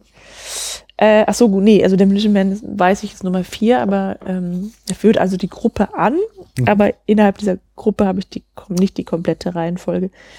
Äh, was also auch noch gut war, war natürlich Zodiac. Mhm. Der hat, der ist vielleicht sogar noch in der ersten, weiß ich nicht. Mhm. So eine schwimmende Grenze, ja. Also Demolition Man, Zodiac, Goodfellas, Eternal Sunshine of the Spotless Mind. Okay. Wie Demolition Man? Mhm. Aber Last, ach, Last Action ja nicht. Okay. Mhm. Nun Ja, gut. ich- Äh, und jetzt Platz 4 war Demolition Man. Ja, Mhm. Ähm, wo hab ich ich glaube, das kann man sogar dann in. Oh, ich habe der dritte Mann vergessen. Der dritte Mann gehört noch in die erste Achso, ich habe Gruppe. eben noch, äh, ich habe auch noch was vergessen, nämlich zu Once Upon a Time Mhm. äh, gibt es eine Folge von der Second Unit, wo wir den Film nochmal in allen Mhm. schmutzigen Details, äh, besonders in den schmutzigen Details besprochen haben, die äh, wir euch sehr ans Herz legen wollen. Ähm, was hatten wir noch? Ähm, Ach so, wir hatten Moonrise Kingdom, da gibt's auch eine Folge von der Second Unit, die wir uns euch ans Herz legen wollen. Und was war der erste Film? Torino, da gibt's keine Folge. Äh, jetzt sind wir bei Demolition Man. nee, bei der dritte Mann. Der kommt noch davor. Ja. Der dritte Mann äh, stammt aus dem Jahr 1949. Regie führte Carol Reed. Das Budget ist unbekannt. Und die Besetzung ähm, der Hauptrollen besteht aus Joseph Cotton, der spielt Holly, Elida, Elida Welly oder Elida, weiß Hm. nicht, äh, spielt Anna Schmidt und Orson Welles spielt Harry. Und das äh, Genre ist ein Thriller oder auch ein Film noir. Äh, und da gibt's, äh, sage ich jetzt gleich, eine Folge der Wiederaufführung, die wir euch natürlich sehr ans Herz legen. Dann sag mir mal, was hat dir an dem Film gefallen? Ich weiß es nicht mehr. Das ist, das ist glaube der erste Film, den wir So ein Film war, Reihe. geht halt immer. Ja. Ähm, das ist wirklich tatsächlich einfach zu lange her, aber der ist halt ähm, deswegen wichtig, weil er halt auch zu dieser Kategorie gehört, ähm, dass sich den Titel kennt, den Titel kennt auch jeder. Aber ich habe halt den Film noch nicht gesehen gehabt. Vielleicht stimmt es auch Hm. gar nicht. War mir gar nicht so sicher. Aber jetzt haben wir gar nicht beim letzten, Mhm. haben wir bei den letzten beiden Filmen nicht mehr. War denn, ähm, war denn der Wes Anderson-Film? Äh, Der, nee, der gehört auch nicht auf die Liste und tatsächlich. das Aber Lied vom Tod? natürlich. Das klar. auf die Liste. Klar, okay. das habe ich ja gesagt, habe ich schon lange vorgehabt, den zu sehen. Und der dritte Mann gehört eben auch auf meine Liste. So. Ähm, Also dir geht es schon eher dann um die absoluten Klassiker. So. nein, weil der äh, Demolition Man auch, also der gehört auch dazu. Mhm. Okay, ähm, dann gab also du wirst nicht mehr, ja, aber die Schatten, die müssen dir doch Ja, im ja, Gedächtnis ja. geblieben sein, nicht? Und gab es denn ein Zitat, was dir besonders äh, im Gedächtnis geblieben ist? Ja, also die Schatten in dieser, in dieser Kanalszene. Ja, so die, die Mhm. filmisches Zitat jetzt. Ja, es gibt ja auch dieses berühmte, das war so einer der Gründe, warum ich es auch so, das berühmte ähm, wörtliche Zitat. In den 30 Jahren unter den Borgias hat es nur Krieg gegeben, Terror, Mord und Blutvergießen, aber dafür gab es Mich Michelangelo, Leonardo da Vinci und die Renaissance. In der Schweiz herrschte brüderliche Liebe, 500 Jahre Demokratie und Frieden. Und was haben wir davon? Die Kuckucksuhr. Super Zitat aus dem Film. Ich möchte noch ganz kurz was zu das Lied vom Tod sagen. Oh ja? Du fragtest mich nach einer Szene, die mich besonders beeindruckt hat. Ja. Ähm, ja, ich habe da noch eine, nämlich die vom Anfang ähm, mit die mit der Fliege. Mit der Weißt? Pistole. er Einer der wartenden Gangster, der hat irgendwie fängt eine Fliege in der Pistole und also vorher krabbelt die irgendwie auf seinem Gesicht rum und Ja. da habe ich mich schon die ganze Zeit gefragt, wie die das eigentlich umgesetzt haben, ob das Zufall war oder nicht. Mhm. Und weil das auch so metaphorisch ist. Ähm, Ja, genau, der dritte Mann. Mhm. Gab es beim dritten Mann auch eine Szene, die dir oder irgendwas, was dir gar nicht gefiel? Das tut mir wirklich leid, aber ich. Also natürlich kann ich mich an den Film erinnern, an den Plot, aber Also Das ist jetzt halt wirklich drei Monate her oder so. Ah. Deswegen ganz ehrlich. kann ich echt nichts zu sagen. Kommen ja auch nicht dazu, so viel zu sagen. Nee, ähm, ich finde auch einen Spitzenfilm. Mich geht diese Zittermusik ein bisschen, obwohl die super berühmt ist, Kann geht mich mir so ein nicht bisschen erinnern. auf die Nerven. Das hat so sehr folkloristisch Ich weiß nur, es ist tatsächlich ein Film, den man gesehen haben sollte. Aber Ja. Und ich finde sehr geil Orson Welles. Orson Welles kann einfach extrem gut Arschlöcher spielen. So, ähm, ja. So, ist nicht nur ein guter Regisseur gewesen, auch ein sehr toller Schauspieler. Äh, wer ist denn der nächste Film auf deiner Liste? Demolition Man. Demolition Mhm. Man. Aus dem Film, äh, aus dem Jahr 1993. Regie führte Marco Brambilla, der zu meiner Enttäuschung nie wieder was Gutes gemacht hat. Äh, Budget 57 Millionen Dollar, also äh, für die 90er schon Blockbuster, wenn auch nicht die absolute Spitzenklasse. Besetzung Sylvester Stallone spielt John Spartan, Wesley Snipes spielt Simon Phoenix und Sandra Bullock spielt Lenina Huxley. und das Genre ist eine Actionkomödie. Ja. Was hat dir denn an dem Film gut gefallen? äh, die popkulturfähigen Sprüche. Die drei Muscheln. Äh, Die ja. Sache mit den drei Muscheln. Genau, das ist auch tatsächlich das größte Meme. Weißt du nicht, wie man die drei Muscheln benutzt? Er weiß nicht, wie man den. Er weiß nicht, wie man die drei Muscheln benutzt. Das Mhm. kannst du auch immer wieder bringen. So. Das, Ja, ist ich habe es sehr noch gut. nicht angewandt. Wollte es immer mal aber ausprobieren. musst, musst du auf jeden Fall. Gab es Mhm. auch was, was dir nicht gefallen hat? Mm, Ja, der ähm, Antagonist Wesley Snipes ist ja, wahrscheinlich ist es auch bekannt, dass er ein Schwarzer.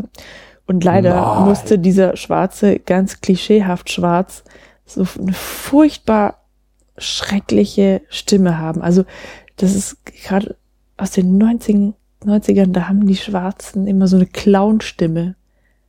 Ja, auch weil er der Bösewicht ist. Der schwätzt immer aber so das viel wir, und so. Wir haben, wir haben jetzt auf Deutsch geguckt. Ja, mal, ja gut, aber nur darüber kann ich jetzt halt auch reden. Mhm. So, und deshalb, das fand ich total ätzend. Aber das Mhm. ist halt so ganz klassisch irgendwie deutsche Synchro. Äh, bis in die 90er war die halt irgendwie hochgradig rassistisch. Das du auch immer an Eddie Mhm. Murphy, der ja äh, im Original eine total tiefe Stimme hat, aber im Deutschen immer diese Pieps-Stimme hat. Diese Ja, aber das auch das Schauspiel ist ja schon ein bisschen abgedrehter einfach. Ja. So, ist ja nicht nur die Stimme. Ja. Ähm, ja, ist natürlich, der Film ist halt mega trashig einfach. Mhm. Ne? Also, ähm, Ich finde aber genau wie, also für mich, äh, ich empfinde sehr große Liebe für diesen Film. Mhm. Genau wie für Demolition Man hat er nämlich so diesen äh, Mhm. Sweet Spot. So, ich habe den vielleicht im Kino oder gleich auf Video gesehen, so, äh, das heißt Anfang der 90er und er hat auch dieses, es war eben dieser Übergang von diesem knallharten, super ernsten, geradlinigen 80er Jahre Actionfilm zu diesem ähm, leicht ironischen, selbstreferenziellen, ja, wir wissen, dass das alles nicht äh, ernst zu nehmen ist, 90er Jahre Film. So. sanfte Grüße. ja, und äh, Mhm. also sowohl Demolition Man als auch Last Action Hero liegen da halt so voll drauf. Eben Die kommen auch beide Nein. von 93 äh, und äh, ja, aber auch, auch so zum Beispiel ähm, Ich weiß das Lustigste an dem Film. Ja? Dass er durch die, diese Neuprogrammierung äh, stricken kann. treten kann. Es gibt so viele tolle Sachen. Auch Der, hat- der schenkt ähm, doch Sandra Bullock einen Pulli. auch mit dem Rattenburger ist auch so geil. Oder ach, es Mhm. ist alles so toll. Mit äh, ganz, ganz super, wie die die ganze Zeit Werbesongs hören als, äh, Als Lie- Musik. Musik und nur genervt ist. Oder äh, wie sie mit ihm Wie er nicht Auto haben will kann. und er so was viel äh, und dann Mhm. haben sie so äh, Virtual Reality Sex und äh, Ach, ist, ja genau, nicht oder der Airbag und das ganze Auto ist dann irgendwie voll. Ach, so ähm, Schaummasse, dann der ganze Film ist einfach total geil. Ich finde, ich, äh, wie gesagt, Aber ganz grausam ist, wie er eingefroren wird. große Liebe. Ja, Schon das ist schlimm. auch so. Ja, ist schon, das fällt auch so ein bisschen raus. Auch so mit dieser Szene mit dem Auge, wo ich auch irgendwie neulich, Da habe ich weggeguckt, ja. Neulich wieder gehört, dass. Kannst du mal die äh, Hand runternehmen, weil jetzt weiß ich, was er damit gemacht hat. neulich wieder gehört, dass irgend so ein Handy als, ähm, als Sicherheitstechnologie jetzt Retina-Scan einführen will. Da hast du gedacht, bloß nicht, sonst kommen die Verbrecher und stechen uns die Augen Und ich aus. dachte ja so, so uh, einmal Demolition Man Dann geguckt lieber und den Fingerabdruck. schon weißt du, dass es eine ganz schlechte Idee ist. okay, was ist der nächste Film auf der Liste? Ähm, mhm. Zodiac. Zodiac. Äh, das Erscheinungsjahr war 2007. Regie natürlich David Fincher. Der Film, der die Gemüter spa- spaltet. Die eine Hälfte sagt, es ist der beste Fincher, die anderen sagen so, äh. Das Budget lag bei 65 Millionen Dollar, also für so einen Thriller schon ziemlich hoch. Besetzung Jake Gyllenhaal als Robert Graysmith, äh, Mark Heißt er Ruffalo. nicht Jake? Hab ich doch gesagt, oder? Jack. Oh, Jake Hab ich verstanden. Gyllenhaal, Entschuldigung. Mark Ruffalo als Inspector Toshi, also ähm, Hulk. Und Robert Downey Jr., also Iron Man, als Paul Avery. Und das Genre ist ganz klar ein Thriller. Mhm. Was hat dir am Film besonders gefallen? Ähm, der war sehr spannend, nicht wahr? Mhm. Spannend, ja. Was war die einprägsamste Szene? Na, als er den Typen, der höchstwahrscheinlich Zodiac ist, da zu Hause besucht und er dann meint, sie haben einen Keller, nicht viele haben in Kalifornien. Kalifornien einen Keller und damit beide wissen, dass er es weiß und so und er sich da halt wieder raus, Vermeintlich. ja, rausfriemeln muss. So. Das ist die Szene hat schon den meisten Suspense, oder? Pff, schwierig, weil das gleichzeitig dann auch unheimlich dumm von ihm ist, mit in den Keller reinzugehen. Und gefiel dir was gar nicht? Hm. Hm. Ja, ja, nee, das ist eigentlich, ja, das gehört zum Film dazu und macht den auch aus, aber diese, diese Szenen, in der Zodiac ähm, Mordet. ähm, mordet und böse Dinge tut, die sind alle sehr schrecklich. Aber die sind doch ziemlich zurückhaltend für einen Fincher-Film Ja, gerade. Weiß ich, was es mit Fincher-Filmen zu tun hat. Die Ey, sind halt sorry, aber schlimm. Du hast, also, doch, du hast doch irgendwie Seven auch gesehen oder Fight Club oder jetzt Gone Girl haben wir ja, und soll ich, was soll ich so denn jetzt dazu sagen? Soll dass, ich sagen, dass Fincher ein, ein perverses Schwein ist und dass er sich in dem Film ziemlich zurückhält. und deswegen sagen, ja, super Szenen hier, ja genau. wie der dieses Liebespärchen absticht und ist sagen wir mal schlimm, lieber- besonders schlimm ist ja. auch die Szene, in der, ähm, in der die, die Frau mit ihrem Kind vorkommt, auf der Autobahn. Ja, aber die kommt ja davon. Ja, die kommt Auch davon, aber die ist, da bin ich auch sehr dankbar dafür, dass die davon gekommen sind, aber es war eine grausige Szene. Sag mir doch lieber, was du vom offenen Ende hältst. Weil das ist ja quasi Hm. der mega Genrebruch, dass er so einen Whodunit macht und es keine Auflösung gibt. Ich dachte, das war dieser Kerl in dem Wohnwagen. Ja, aber es, es gibt ja, es gibt, es gibt viele, äh, was ja dann nicht der Typ in, mit dem Keller wäre, wo ich meine, dass er es war. Das ist ja, es gibt, ja, ja, es gibt Dann habe ich den sehr Film viel, anders nein, es verstanden. gibt sehr viele Indizien, wer es ist, aber es gibt am Ende wird keiner verhaftet oder umgebracht. Nicht wie bei Seven, wo am Ende klar ist, wer der Mörder ist. Und wo es, also klar gibt es ähm, starke Indizien, wer es war. Wobei es halt mindestens zwei sind, auf die es äh, am Ende zuläuft. Äh, aber das ist ja schon der Witz des Films, dass es endet mit einer Texttafel. Der Mörder konnte nie gefunden werden. Es gibt die und die Echt? Hinweise. Ja. Ich dachte, das sei dieser. Nein, das ist, bleibt unaufgelöst. Das ist ja, das ist, finde ich, das finden viele sehr frustrierend an dem Film und ich finde es grandios, dass halt eben diese Genrekonvention einfach bricht äh, und Hm. keine eindeutige Lösung gibt, wo am Ende einer umgebracht oder verhaftet wird, sondern hier haben wir halt dann den Thriller, den Whodunit und es bleibt halt einfach offen. So. Wir, wir werden es nie erfahren. Und das ist ja auch dieses, basiert ja auf einer wahren Geschichte. Und im Das Gegensatz ist immer schlimm, ne? Ja, nee, aber vor allen Dingen wird das ja oft einfach nur so als Stilmittel von Hollywood verwendet, um dann doch ihre ganz eigene Geschichte, die wieder allen Konventionen folgt, zu erzählen. Und er nimmt es halt gerade, Fincher, und erzählt eine Geschichte, die halt voll mit diesem Whodunit-Genre bricht. Finde ich ganz großartig. Ähm, ist denn der Film zu Recht auf dieser Liste? Nein, Nie was ich habe noch nie was davon Echt? gehört. Hm. Außer von dir. Steht ja im Regal. Es gibt übrigens auch eine Second-Unit-Folge dazu.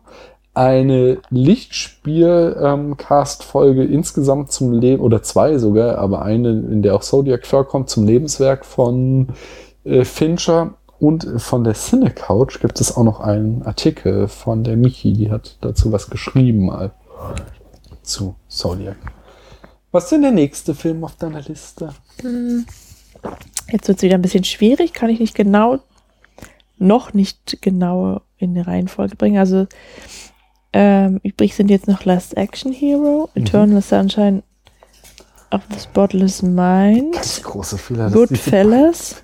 Goodfellas. Das war's dann schon. Nee, das fehlt ja noch Superman. Ja, da weiß ich aber, wo der hingehört. Ach so, Mhm. und Und? das war's tatsächlich. Also ich kann jetzt mal, also Last Action Hero war, äh, gehört auf die Liste, Ja. auf meine, war auch sehr lustig. Ja. aber halt auch so ein bisschen nervig wegen des kindlichen Protagonisten. Dann lass uns doch den jetzt machen. Mm, Eternal Sunshine of the Spotless Mind war zweifellos ein sehr guter Film, aber ich habe den irgendwie nicht kapiert. Also ich bin irgendwann ausgestiegen, weil ich nicht mehr wusste, was welche Ebene ist. Kann sein, dass ich da auch mal eingeschlafen war oder so. Was? Das ist jetzt auch schon wieder lange her, dass wir ihn Mm. gesehen haben, aber. Ähm, und Goodfellas fand ich beim Gucken total gut, aber so im Nachhinein nicht mehr. Aha. Fangen wir doch Mhm. mit Last Action Hero an. Aus dem Jahr 93 wiederum. Regie John McTiernan, den hatten wir zum Beispiel schon mal, als wir Die Hard besprochen haben. Das Budget lag bei 70 Millionen Dollar, also 90er Jahre absoluter Blockbuster. Besetzung Arnold Schwarzenegger spielt Jack Slater, Austin O'Brien spielt Danny, Charles Dance spielt Benedict und Tom Noonan spielt den Rapper. Und das Genre ist wieder die Actionkomödie. Großartiger Film. Was gefällt dir nicht daran? Habe ich doch schon gesagt, der kindliche Hauptdarsteller. Aber der ist doch wichtig, weil Ja, der eben uns. Ja, du bist so alt. Ja, auch diese Eintrittskarte finde ich ja, albern. Ja, so, Und also ich finde es albern, dass der immer sagt, äh, ach, der, der sagt, der, der, der, der nimmt ja immer ähm, Jack Slater die Worte aus dem Munde, ja, und dann sagt Ja, aber Jack das ist doch Slater, gerade der Witz daran. Das Ja, geht doch die ganze Zeit um diese, diese eben wieder diese Reflexion dieses 80er Jahre Actionfilms. Und äh, also aber es gab total großartige Sprüche. insgesamt, insgesamt Ja. stimme ich dir zu, dass ja Kinderschauspieler scheiße sind. Aber in dem Fall ist der Junge halt so wichtig, weil der Junge halt wir sind. So, ich, als ich den Film das erste Mal gesehen habe, war ich vielleicht unwesentlich älter als dieser Junge. Und ich war halt genauso so, yeah, Ani-Film. So, ja, und du wurdest drauf. in deiner Wohnung Und- überfallen von einem Typ in der Waffe, der dich Nein. mit Spielchen gequält hat und hast dann, als, du wieder freigekommen Das- bist, bist du erstmal ins Kino gegangen. da haben wir schon während des Films drüber gesprochen, dass eben es vieles, äh, also, äh, nochmal einen Schritt zurück. Äh, toll ist ja auch, dass wir, haben den Film geguckt, so gestreamt, äh, ich habe nochmal auf Pause gedrückt, als das erste Bild da war und du meintest so, was denn das so, erste Einstellung und gleich ist die Kamera schief, so. Und ich meine, hey, Paula, Kamera schief bedeutet immer, irgendwas stimmt nicht. Und natürlich stimmt irgendwas nicht, sondern wir haben eben diese Film im Filmszene. Und die ganze Handlung später, die in der echten Welt spielt, sind dann immer wieder auch so Szenen, die darauf hindeuten, eben, dass es auch wieder nicht die echte Welt ist, die, die uns auch, also dieser, der Film ähm, ist halt einfach das Metawerk, was es, wenn es um Actionfilme geht. Und äh, er, macht das halt eben einmal buchstäblich auf dieser Ebene, dass er uns halt Film in Film zeigt und Mhm. das total ironisiert und dann eben ja auch später Schauspieler zeigt, die sich selbst als Schauspieler spielen und das total ironisiert. Aber er macht eben noch diese dritte super geile, subtile Ebene auf, dass er uns die vermeintlich echte Welt zeigt, die aber auch wieder total voller Klischees und total unrealistisch und total alles ähm, läuft wieder nach filmischen Tropes ab, um uns auch wieder mit der Nase drauf zu stoßen, so, Leute, ihr schaut immer noch einen Film, ich zeige euch nicht die echte Welt. So, äh, das ist, ähm, ich, ich finde das, ich finde einfach grandios. Also, der Film hat, der, der ist einfach, dieser Film ist einfach super intelligent. Der Film, der Film ist, ist sexistisch. ja, der Film ist sexistisch, aber er ist es auch wieder nicht ohne Grund, sondern weil er eben wieder diese 80er Jahre Actionfilm-Klischees bedient. Der Film, ähm, der zelebriert die auf der anderen Seite. Es ist eben dieses, er, er macht sich nicht drüber lustig, sondern er feiert die. Er zeigt uns eben so, was wir so geil fanden, als wir kleine Jungs oder auch kleine Mädels waren und diese Filme geguckt haben. Aber zugleich ähm, hat er immer wieder diesen Kommentar darauf, dass er uns wieder mit der Nase drauf stößt und zeigt, äh, hier, äh, ja, das sind die Mechanismen, nach denen diese Filme funktionieren. Ganz, ganz großen Sport. Wirklich, das wieder genau dieser Sweet Spot zwischen 80er und 90er, Anfang der 90er, der diesen 80er Jahre Film perfekt kommentieren kann. Toller Film. Also, was mir am besten gefallen, gefallen hat, war die Selbstironie von Schwarzenegger. Ganz toll. Ähm, dazu Ah, I'll be back. Du wusstest nicht, dass ich das sage. Du sagst das immer. dazu gehört eben diese blöden So. Sprüche, genau. Ähm, und die das in der Filmwelt und dann halt am Ende in dieser einen Szene auch ähm, da als äh, äh was Jack Slater den Jungen rettet, wie, weil er wieder in so Wasserspeier oder sowas hängt. Ja. Äh, diese, diese Hinweise auf Acme oder ja. Ja, das fand ich cool. Also Acme ist die äh, ist halt äh, synonym für eine fiktive Firma im Film, haben wir nachgeschaut. Ja, also andersrum, ähm, ich habe halt in meiner Kindheit ein bisschen Looney Tunes geguckt. Mhm. Und da war mir halt schon aufgefallen, dass alle Produkte, die ein Logo tragen, ja. äh, das Logo ACME, also Acme, mhm. halt aufweisen, ja. Ähm, und das, die nehmen halt irgendwie ziemlich viel Raum ein. Also es kommt halt ziemlich oft vor, dass halt Produkte da jetzt, also dass quasi Product Placement betrieben wird für diese imaginäre Firma und das hat immer die gleiche, also da wird ja schon dann halt darauf referenziert, auf den Kapitalismus, was auch immer, die Konsumgesellschaft. Mhm. Und ähm, das war mir halt als Kind schon aufgefallen und deswegen finde ich es immer wieder lustig, wenn ich das jetzt noch in anderen Filmen sehe und mir ist aufgefallen, dass ich jedes Mal wenn ich das anspreche, kein Mensch drauf reagiert. Wahrscheinlich, weil es keiner versteht. Ja, so. das ist in Europa nicht so ein Ding.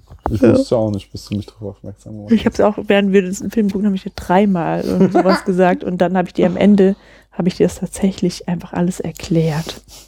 Aber das finde ich halt dann immer wieder sehr erfreulich. Da seht ihr, wie intelligent Paula ist und wie doof ich. Nein, aber ich finde es halt naja. Ähm, das ist super, ich finde es auch toll. Jetzt, wo ich Also gerade, gerade weil halt, du, das, ist, das hat halt einfach echt viel zu sagen in dem Film. Wenn du halt in dieser Filmwelt bist, hast du überall Acme-Produkte und Acme-Konzerne. Ah. Und dann hast, sind die halt in New York, im echten New York, da ist es halt nicht, außer in der Szene, in der Jack Slater den Jungen rettet und auf dem Hochhaus, an dem der Junge hängt, ist halt ein Acme-Reklameschild. Was halt auch wieder diese, was ich sagte, diese ja. Ambivalenz, dass wir wieder darauf hingewiesen werden, so in der filmischen Handlung ja, sind wir in der Realität, aber hey Leute, es ist immer noch ein Film. Genau, das ist doch total witzig. Ja, und das ist nicht nur witzig, es ist halt auch diese super Intelligenz dieses Films. Soll ich dir noch zwei weitere Szenen? Ja. Also, was heißt zwei weitere? Also, also äh, überhaupt zwei Szenen, die ich cool fand, war ähm, einmal willst du ein Omelett backen, musst du erstmal Eier knacken. So. Das war in diesem Filmfilm mit Jack Slater. Mhm. Ähm, Kurz bevor er dem Bullen in die Eier tritt. Genau. Das war, das war so Im Englischen ist es übrigens. Ähm, ja, das hat mich interessiert. Uh, you wanna be a farmer? Here are some acres. Ich hab's. Mhm. Ich, also, das reimt sich ja gar nicht. Nee, es ist, es ist glaube ich, auch eine Redewendung, die du nicht übersetzen kannst. So. Also hier ist, äh, du willst ein Bauer sein, hier sind ein paar Ar. Hm. Zirp, zirp.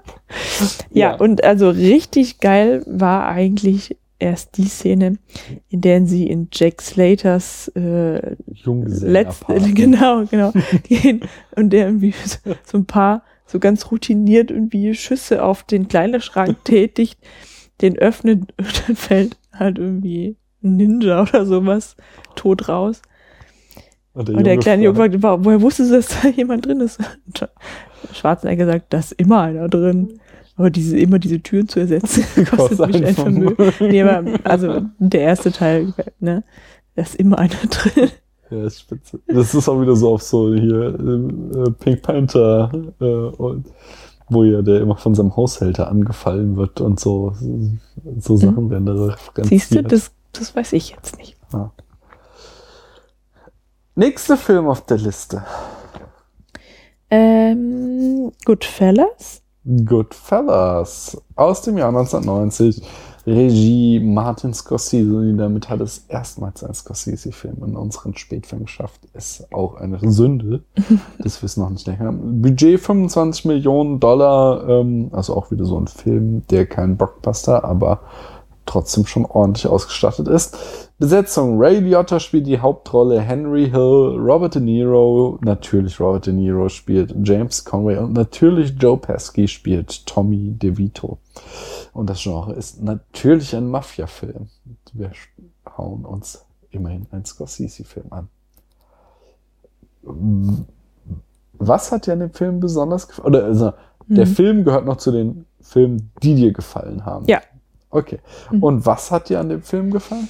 Ähm, ich weiß nicht, ob das richtig ist, aber mir kam es zumindest so vor, als ob das eine ziemlich feine Milieustudie sei. Mhm. Ja. Ähm, was war die einprägsamste Szene?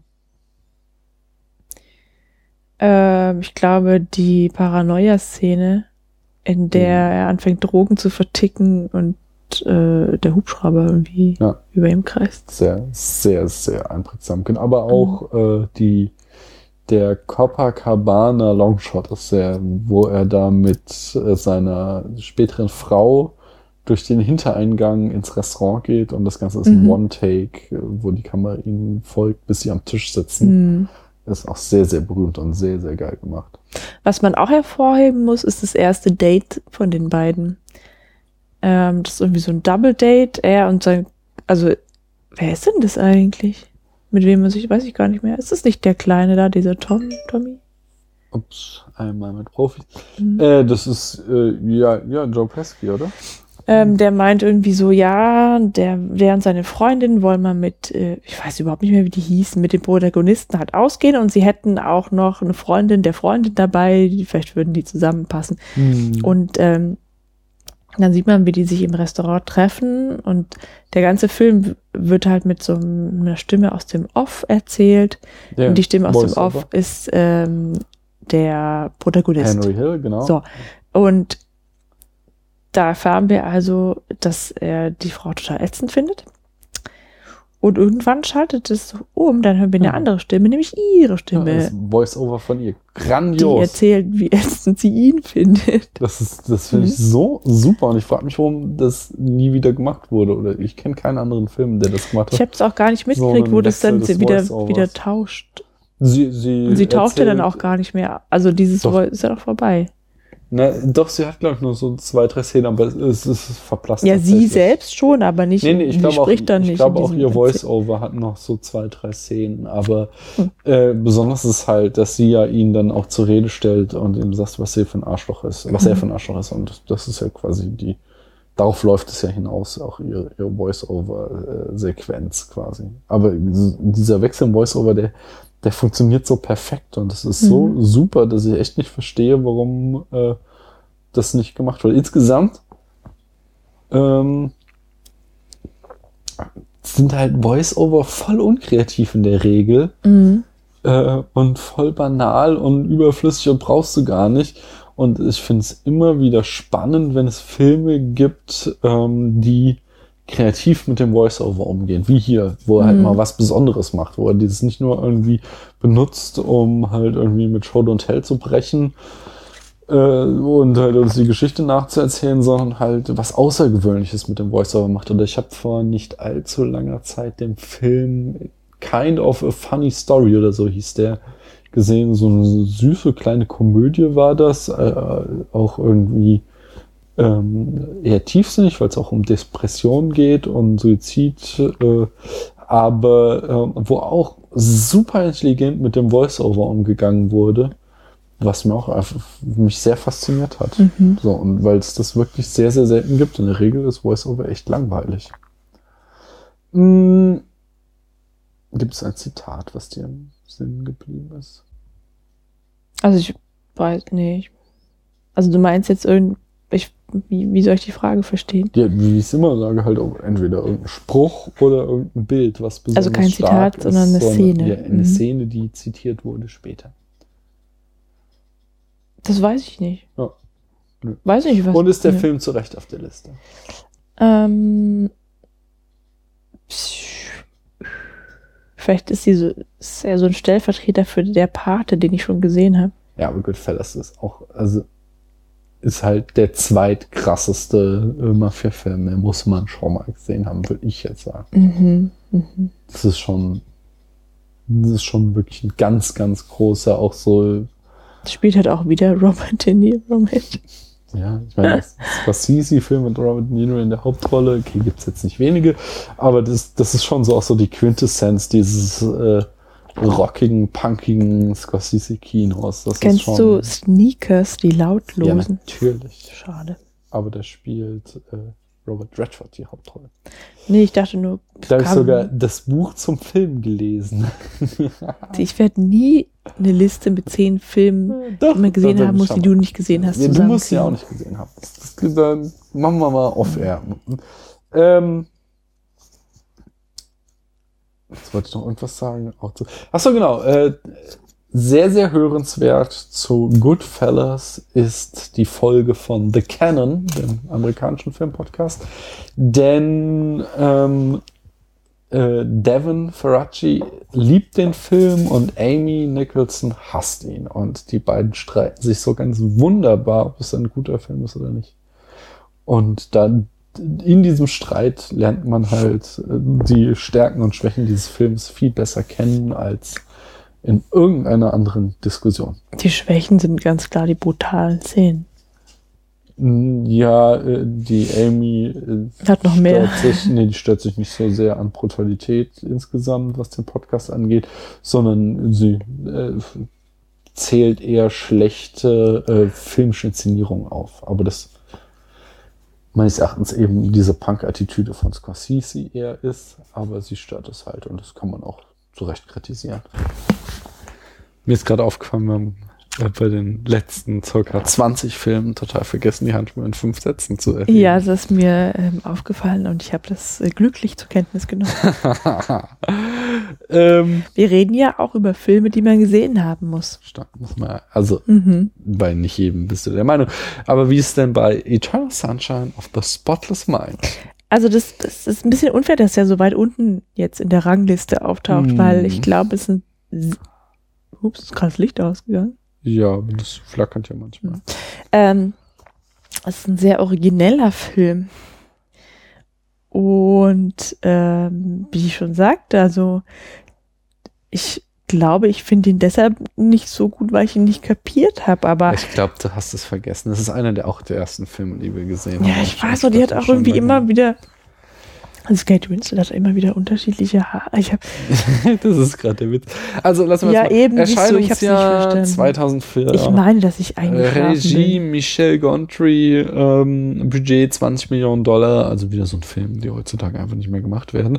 Ähm, Besetzung Jim Carrey spielt Joel, Kate Winslet spielt Clementine und Elijah Wood spielt Patrick und das Genre ist eindeutig ein Liebesfilm. Ähm, die Story ist die, dass äh, und ist jetzt hier super mega Spoiler Alert. Wenn ihr den Film noch nicht kennt, dann skippt das Kapitel. Äh, denn den Film sollte man wahrscheinlich schon ungespoilert beim ersten Mal gucken. Und du warst auch geflasht. Du hast es nur wieder vergessen jetzt. Das könnt ihr natürlich jetzt auch anhören und wieder vergessen. Und dann ist auch gut. Der Witz ist ja, dass die beiden sich verlieben, streiten, auseinanderleben und dann eben, weil es so Near Science Fiction ist, sie sich die Erinnerung an ihn löschen lässt und er dann sauer ist und sich auch die Erinnerung an sie löschen lässt.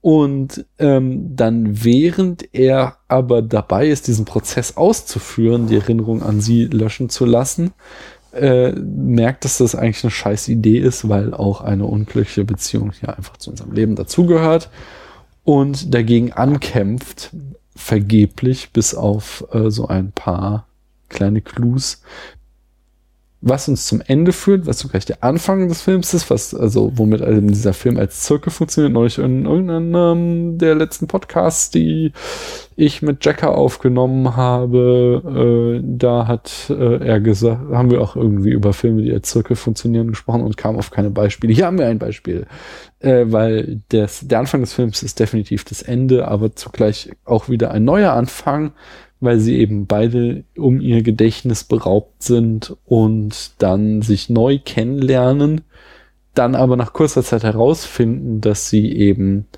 sich schon mal kannten und aber quasi äh, und ihre Beziehung schon einmal gescheitert ist, sie aber sich quasi noch einmal in das Wagnis begegnen wollen. So endet der Film auf so eine sehr schön bittersweet Note, so nach dem Motto, äh, eigentlich wissen wir schon, dass wir nicht zusammenpassen, aber irgendwie finden wir es trotzdem geil und wir versuchen es einfach nochmal und schauen uns, wohin uns das führt. Also ich hatte mir jetzt gedacht, ich muss den Film nochmal gucken, weil ich da irgendwie so wenig im Gedächtnis habe. Mach das. Jetzt wollte ich dich aber gerade fragen, hat es denn überhaupt einen Sinn, nochmal zu schauen, wenn Total. eben der Clou darin besteht, dass man erst am Ende Nee, merkt, dass also, man an der Nase herumgeführt wurde? So? das ist natürlich das alte M. Night Shyamalan Lama Ding Dong Prinzip. Mhm. no, jokes, ich weiß. Ähm, aber, äh, aber im, also selbst wenn, äh, also, selbst äh, the, the, six, the Sixth Sense Sixth Sense. ATH, äh, um die Uhrzeit. Macht ja noch mindestens noch ein zweites Mal Spaß. Und okay, Sixth Sense ist halt auch sein bester Film, weil du halt äh, einmal guckst ihn und kennst den Twist noch nicht und dann ist es halt dieses Erlebnis und du denkst, boah, mindblowing, das zweite Mal erkennst du den Twist, beziehungsweise so hast du schon wieder vergessen, müssen wir wieder nochmal gucken. ja, aber äh, in, und dann guckst du halt auf die ganzen kleinen Indizien und die sind halt super. Allein so, ähm, dass sie sich da, da an diesem Strand ja begegnen, so. Er schwänzt ja die Arbeit, genau, da fängst du an so. Er schwänzt die Arbeit, mh, kommt in sein Auto und hat eine Beule im Auto und regt sich voll auf, Mhm. äh, wer ihm die reingefahren hat. Und im Laufe des Films erfährst du halt, dass er es selbst war und wie es passiert ist. Mhm. Äh, und dann lernen sie sich so, in, er schwänzt dann die Arbeit, sie treffen sich da am Strand und fahren im Zug zurück. Und dann äh, meint sie, äh, äh, fragt irgendwie, wie sie heißt. Und sie sagt, ich heiße Clementine, wie aus dem Lied Oh My Darling Clementine. Äh, und er meint so, das kenne ich nicht. Mhm. So, und, und so, so im Moment du es nicht hin, aber wenn du zwei Minuten drüber nachdenkst, denkst du, hä? Jeder kennt das Scheißlied. Mhm. So, wie kann es sein, dass er das nicht kennt? Und dann halt im Laufe des Films raffst du natürlich wieder, weil natürlich alles, was mit Clementine zu tun hat, aus seinem Gedächtnis Mhm. gelöscht wurde, kennt er deswegen das Lied nicht. Mhm. Und das sind so lauter, so super Indizien, die äh, Spaß machen, mindestens beim zweiten Mal. Plus das dritte, was super spannend ist an dem Film, ist halt, wie gesagt, wir haben einen Liebesfilm, der aber so unglaublich unkonventionell gefilmt ist, Mhm. ähm, der eben überhaupt nicht in die Konventionen des Genres reinpasst. Äh, was, der hat jetzt zum Teil super gruselige Bilder, wenn er zum Beispiel rausfinden versucht, wer Patrick ist und den immer wieder umdreht da in seinen Träumen und dann hat er ständig einen Mensch ohne Gesicht so vor sich oder während er sich in dieser Traumwelt befindet, so diese Welt langsam auseinanderfällt und so. Also das gibt so, so total gruselige und verstörende ähm, Bilder, ohne dass er dadurch jemals die Ebene des Liebesfilms verlässt. So, dadurch, dass er immer narrativ auf der Ebene ist, so eine Liebesgeschichte zu erzählen, aber diese Bildsprache gar nicht dazu passt, finde ich das so extrem reizvoll. Mhm. Gefällt mir wirklich, wirklich gut. Ja. Ja, die anderen Fragen, die kann ich mir eigentlich alle sparen, weil du dich nicht mehr so gut dran erinnern kannst, oder? Ja, entweder habe ich mir da auch das Gedächtnis äh, löschen lassen oder ich habe den gesehen, als ich irgendwie extrem wenig Schlaf hatte. Das ist ja in Das unserer nicht so Lebensphase unwahrscheinlich. nicht so unwahrscheinlich. Mhm. Ähm, ja, nur noch dann vielleicht hast du eine Meinung dazu, ob er auf diese Liste gehört oder nicht. Meines Meinungs absolut. Nochmal, um ohne dich beeinflussen Mhm. zu wollen, weil wenn du halt irgendwie einfach mal guckst, was der für Benotungen kriegt, äh, Ja, aber das ist, es ist äh, wieder mein Projekt missverstanden, weil das er so gehört auf die Liste, Klassiker. sollte man mal gesehen haben, aber er gehört nicht auf meine Liste, auf der Filme stehen, über die ständig gesprochen werden wird. Ja, das glaube ich ja nicht. Ich glaube, Ich hab Da, du Jetzt bist auch der Zukunft- einzige Mensch, den ich kenne, der diesen Film kennt. Das stimmt doch gar nicht. Also hier äh, allein gibt eine Folge von der Second Unit. Ja, Christian kennt ihn auch. Und äh, alle unsere Podcast-Beziehungen kennen den auf jeden Fall. Unsere Podcast-Beziehung. Das geheime Netzwerk. ähm, kommen wir also zum. Also, aber der Film trotzdem noch Daumen hoch oder Daumen runter? Hoch, auf jeden Fall, klar. Dann kommen wir zum letzten Film. Aber damit ist schon mal klar. Ich sagte ja, ich tue dem wahrscheinlich ich Unrecht. die Wette gewonnen. Aber trotzdem zum letzten Film. Superman. Daumen hoch oder Daumen runter? Voll runter. Und es tut mir echt leid für unsere Podcast-Beziehung zur Second Unit. Es gibt nämlich gleich zwei Folgen. Eine Second Unit Folge und eine Superhero Unit Folge, Mhm. weil Christian liebt diesen Film über alles, nicht? Ja. Und es tut also wirklich aus, also ich kann aber nicht aus reiner Höflichkeit sagen, dass ich den Film gut fand. Nee. Wir befinden uns im Jahr 1978. Regie führte Richard Donner. Budget 55 Millionen Dollar. Besetzung Christopher Reeves spielt Superman. Marlon Brando spielt Jor- Jor-El. Jor-El, weiß nicht mehr. Und Gene Hackman spielt Lex Luthor. Und das Genre ist der Superheldenfilm. Und ich will wieder das ganze Projekt der Superhero Unit torpedieren, indem ich einfach sage, es ist ein Genre. Oh. Anyway. Interessant, ja. Mhm. Anyway, ähm, gab es denn trotzdem irgendwas, was dir an dem Film gefallen hat? Ja, das, das Kinn. Von Superman. Komm, aber zum Beispiel auch Lois Lane ist ja wohl voll die starke Frau und so und so und auch irgendwie so nerdy und gar nicht irgendwie Mm, Ja. Klischee-Babe, sondern Ja. Ja, so, was, natürlich ist sie doch auch immer wieder Damsel in Distress so, aber auf der anderen Seite ist sie halt irgendwie auch tough einfach. Mhm. Hm? Ja, was mir auch gefallen hat, was mir an allen Superheldenfilmen gut gefällt, weil es irgendwie dazugehört, ähm, dass sie, dass er im, in seinem zweiten, die Superhelden haben ja immer so ein Doppelleben. Und Superman als normaler Man ist so unglaublich plump und ungeschickt. Das Ja. finde ich immer ganz lustig halt, aber Das ist natürlich auch so gleichzeitig super albern, dass sie Ja. ihn nicht erkennt mit Haare nach hinten gegelt so, und, ja, das ist nochmal. und ohne Brille. Aber das gehört irgendwie auch zu Geschichten dazu. ja, ja, besonders zu diesem, dieser Geschichte ist Mhm. halt schon so auch der Witz, der da mitspielt. Mhm. Ähm, ne Zitat. Äh, Da gibt es sicherlich unzählige. Ich meine, Christian hat sie ja, als er neulich zu Gast war, meinte, Who are you? A friend. Oder mit der Unterwäsche. Da Mhm. geile Szene, wo sie äh, ihn auf seinen Röntgenblick so. anspricht und fragt, was er, was sie eine Unterwäsche hat. Und er meint so, äh, äh, pff, keine Ahnung, sie stehen gerade hinter einem äh, Bleiblumentopf. Und dann irgendwie zehn Minuten später tritt sie da zur Seite und er sagt, Rosa.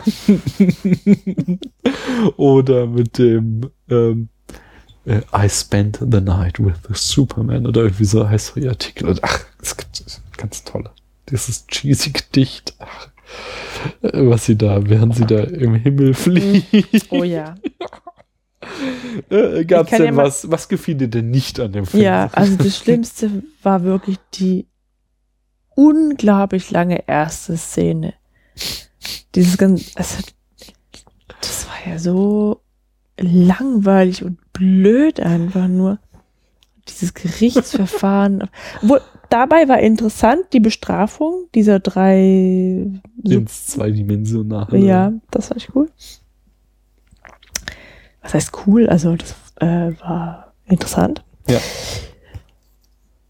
Ich hab dieses ganze Gerichtsverfahren, dieses Verfahren war blöd und dieses Geschwafel, diese Predigt, die Marlon Brando seinem Sohn noch irgendwie auferlegt, bevor der in so einem Kristallstern davonrauscht und also nee, es ist unglaublich langweilig und nichtssagend. Ja. You got mail. Ah ja, es tut mir echt leid. Ich hätte das schon vor Zahlen zwei Stunden mal ausschalten sollen, dieses Mail-Programm. Ja, aber jetzt lohnt sich das ja auch nicht mehr. Ähm, ich kann nachvollziehen, dass der Anfang, also diese ganze Exposition, bis das Abenteuer mal losgeht, das ist alles einfach viel zu lang und es nervt mich auch. Aber ab dem Moment, wo er quasi in der ähm, Redaktion anfängt, Mhm. als Journalist und dann halt wirklich er Superman ist. Ja, da wird's und, interessanter, ja. Mhm. Äh, das ist halt immer noch total cheesy, aber eben so cheesy schön. So, ich finde das, äh, da finde ich es halt auch echt lustig und schaue ich es gerne ab dem Moment. Äh, was so ein bisschen natürlich rausfällt, ist dann wieder äh, Lex Luthor, der ist irgendwie total überdreht und ähm, Ich muss aber noch mal was sagen. Finde ich keinen guten Willen. Nee, kannst gleich nur, nur noch abschließen. Aber so, so wirklich so die zweite Hälfte des Films, ähm, die mag ich. Die erste finde ich auch tatsächlich viel zu langatmig. Wir haben den Film in zwei Etappen geschaut. Ja. Und ich bin zweimal eingeschlafen. Ja, aber das könnte wiederum auf unsere Lebensumstände. Nein. Also auch sicher. Aber ich habe nicht mehr mitgekriegt, wie Superman die Zeit zurückgedreht hat, also die Erde irgendwie rückwärts. Und- das das weiß ich, dass er das macht, aber ich habe es nicht gesehen. Ach, da müssen wir es nochmal angucken. Zum Glück haben wir den Film auf Blu-ray. Nun gut. Vielleicht können wir es rückwärts angucken. Das ist ja eine Spitze. ähm, nichtsdestotrotz, ich glaube, wir haben es jetzt richtig gut durchgequatscht. Du machst jetzt eine Liste mit zehn Filmen, die ich mal sehen muss. Würde in zehn Jahren, wenn wir schon bei dem Dezimalblock bleiben, nicht fertig werden. Das schaffen wir. Äh, und dann machen wir mal Ich irgendwann einen zweiten Teil. Hier geht's Kann ich aber. nicht lieber nochmal eine neue Liste machen mit zehn Büchern, die du gelesen haben musst? Ja, dann bin ich ja in zehn Jahren noch nicht fertig. Ja, du mit dem Lesen, aber die Liste wird schnell fertig. Ja. Äh, wir können ja zehn Literaturverfilmungen, die man mal gesehen haben muss. Da Ähm, kriegt man keine zehn zusammen. Jedenfalls äh, sind wir jetzt am Ende, nicht? Und ich finde, wir haben es alles gut durchgequatscht. Äh, die nächste Folge Spätfilm folgt auch bald. Ach so, ähm, Entschuldigung nochmal, aber habt ihr denn jetzt alle mitgekriegt, wer die Wette gewonnen hat? Das war ich, das war ich. Neun Filme haben Paula gefallen. Daniel hat in der letzten Woche einen ganzen Kasten Bier getrunken. Ja, ja aber immerhin allein, hat er ihn auf auch alleine vom Fall. Supermarkt nach Hause getragen. Ja, ja, ja, das habe ich tatsächlich allein gemacht. Das stimmt gar nicht. Die Hälfte der Flaschen waren im Kinderwagen. Hier, nochmal, bevor wir Tschüss sagen, hier ist ein super Tweet, über den ich mich heute voll beäumelt habe, von Mhm. Exploding Unicorn. Our Roomba rolled over a worksheet my five-year-old was doing for school. A robot, uh, a robot literally ate her homework. What a time to be alive. Das ist doch schrecklich. Ich find's super. Ich find's auch spitze, in was für Zeiten wir am Leben sind. Wir werden uns bald wieder melden, dann werden wir endlich äh, vorläuft zumindest die Serie Daniel Lieb Daniels Lieblingsfilme zum Abschluss bringen mit Wonder Boys. Ist alles schon eingetütet, kommt bald raus. Dann haben wir alle deine Lieblingsfilme besprochen. Ne, die, alle, die ich zumindest mal fürs vergangene Jahr auf eine Liste geschrieben habe Mhm. von Lieblingsfilmen, die wir mal angucken sollten. Da waren jetzt aber auch welche jetzt auf der Liste. Da haben wir heute Abend ziemlich viel Es gibt abgearbeitet. ganz andere Lieblingsfilme noch. Ich hatte ja nur mal Ach so, weil ich die noch nicht gesehen haben na, durfte. ja. Nein, letztes Jahr habe ich einfach mal eine Liste gemacht mit Filmen, die ich gerne hier besprechen würde, die ich super finde. Und das war ja dann die Reihe Daniels Lieblingsfilme. Die aber mit Wonder Boys immer noch einen Film hatte, den wir die ganze Zeit vor uns hergeschoben haben. Der kommt jetzt bald, dann ist die Liste abgeschlossen, weil eigentlich, damit Da haben wir auch schon angefangen, genau, Paulas Filme aus Paulas Kindheit. Und die geheime Regisseurliste, wo sich noch immer niemand geäußert hat, was für ein Regisseur es wohl ist und ihr immer noch äh, Night of the Living Dead äh, gewinnen könnt, falls ihr es noch macht, euch da zu äußern. Was? Bis dahin, Wozu äußern? welchen Regisseur wir demnächst besprechen am Stück. Ach so, ich dachte, wir gucken Edgar Wallace. Nee, Das gesprengelte Halstuch. was redst denn jetzt? Naja, ich wollte doch gerne einen Film noir angucken. In diesem Sinne wünsche ich euch noch eine gute Nacht. Schlaf gut, kommt gut ins Bett und morgen früh wieder raus. Wenn ihr das tagsüber hört, Beziehungsweise einen ein. schönen Tag und guten Morgen. genau. Macht's gut. Tschö. Man hört sich.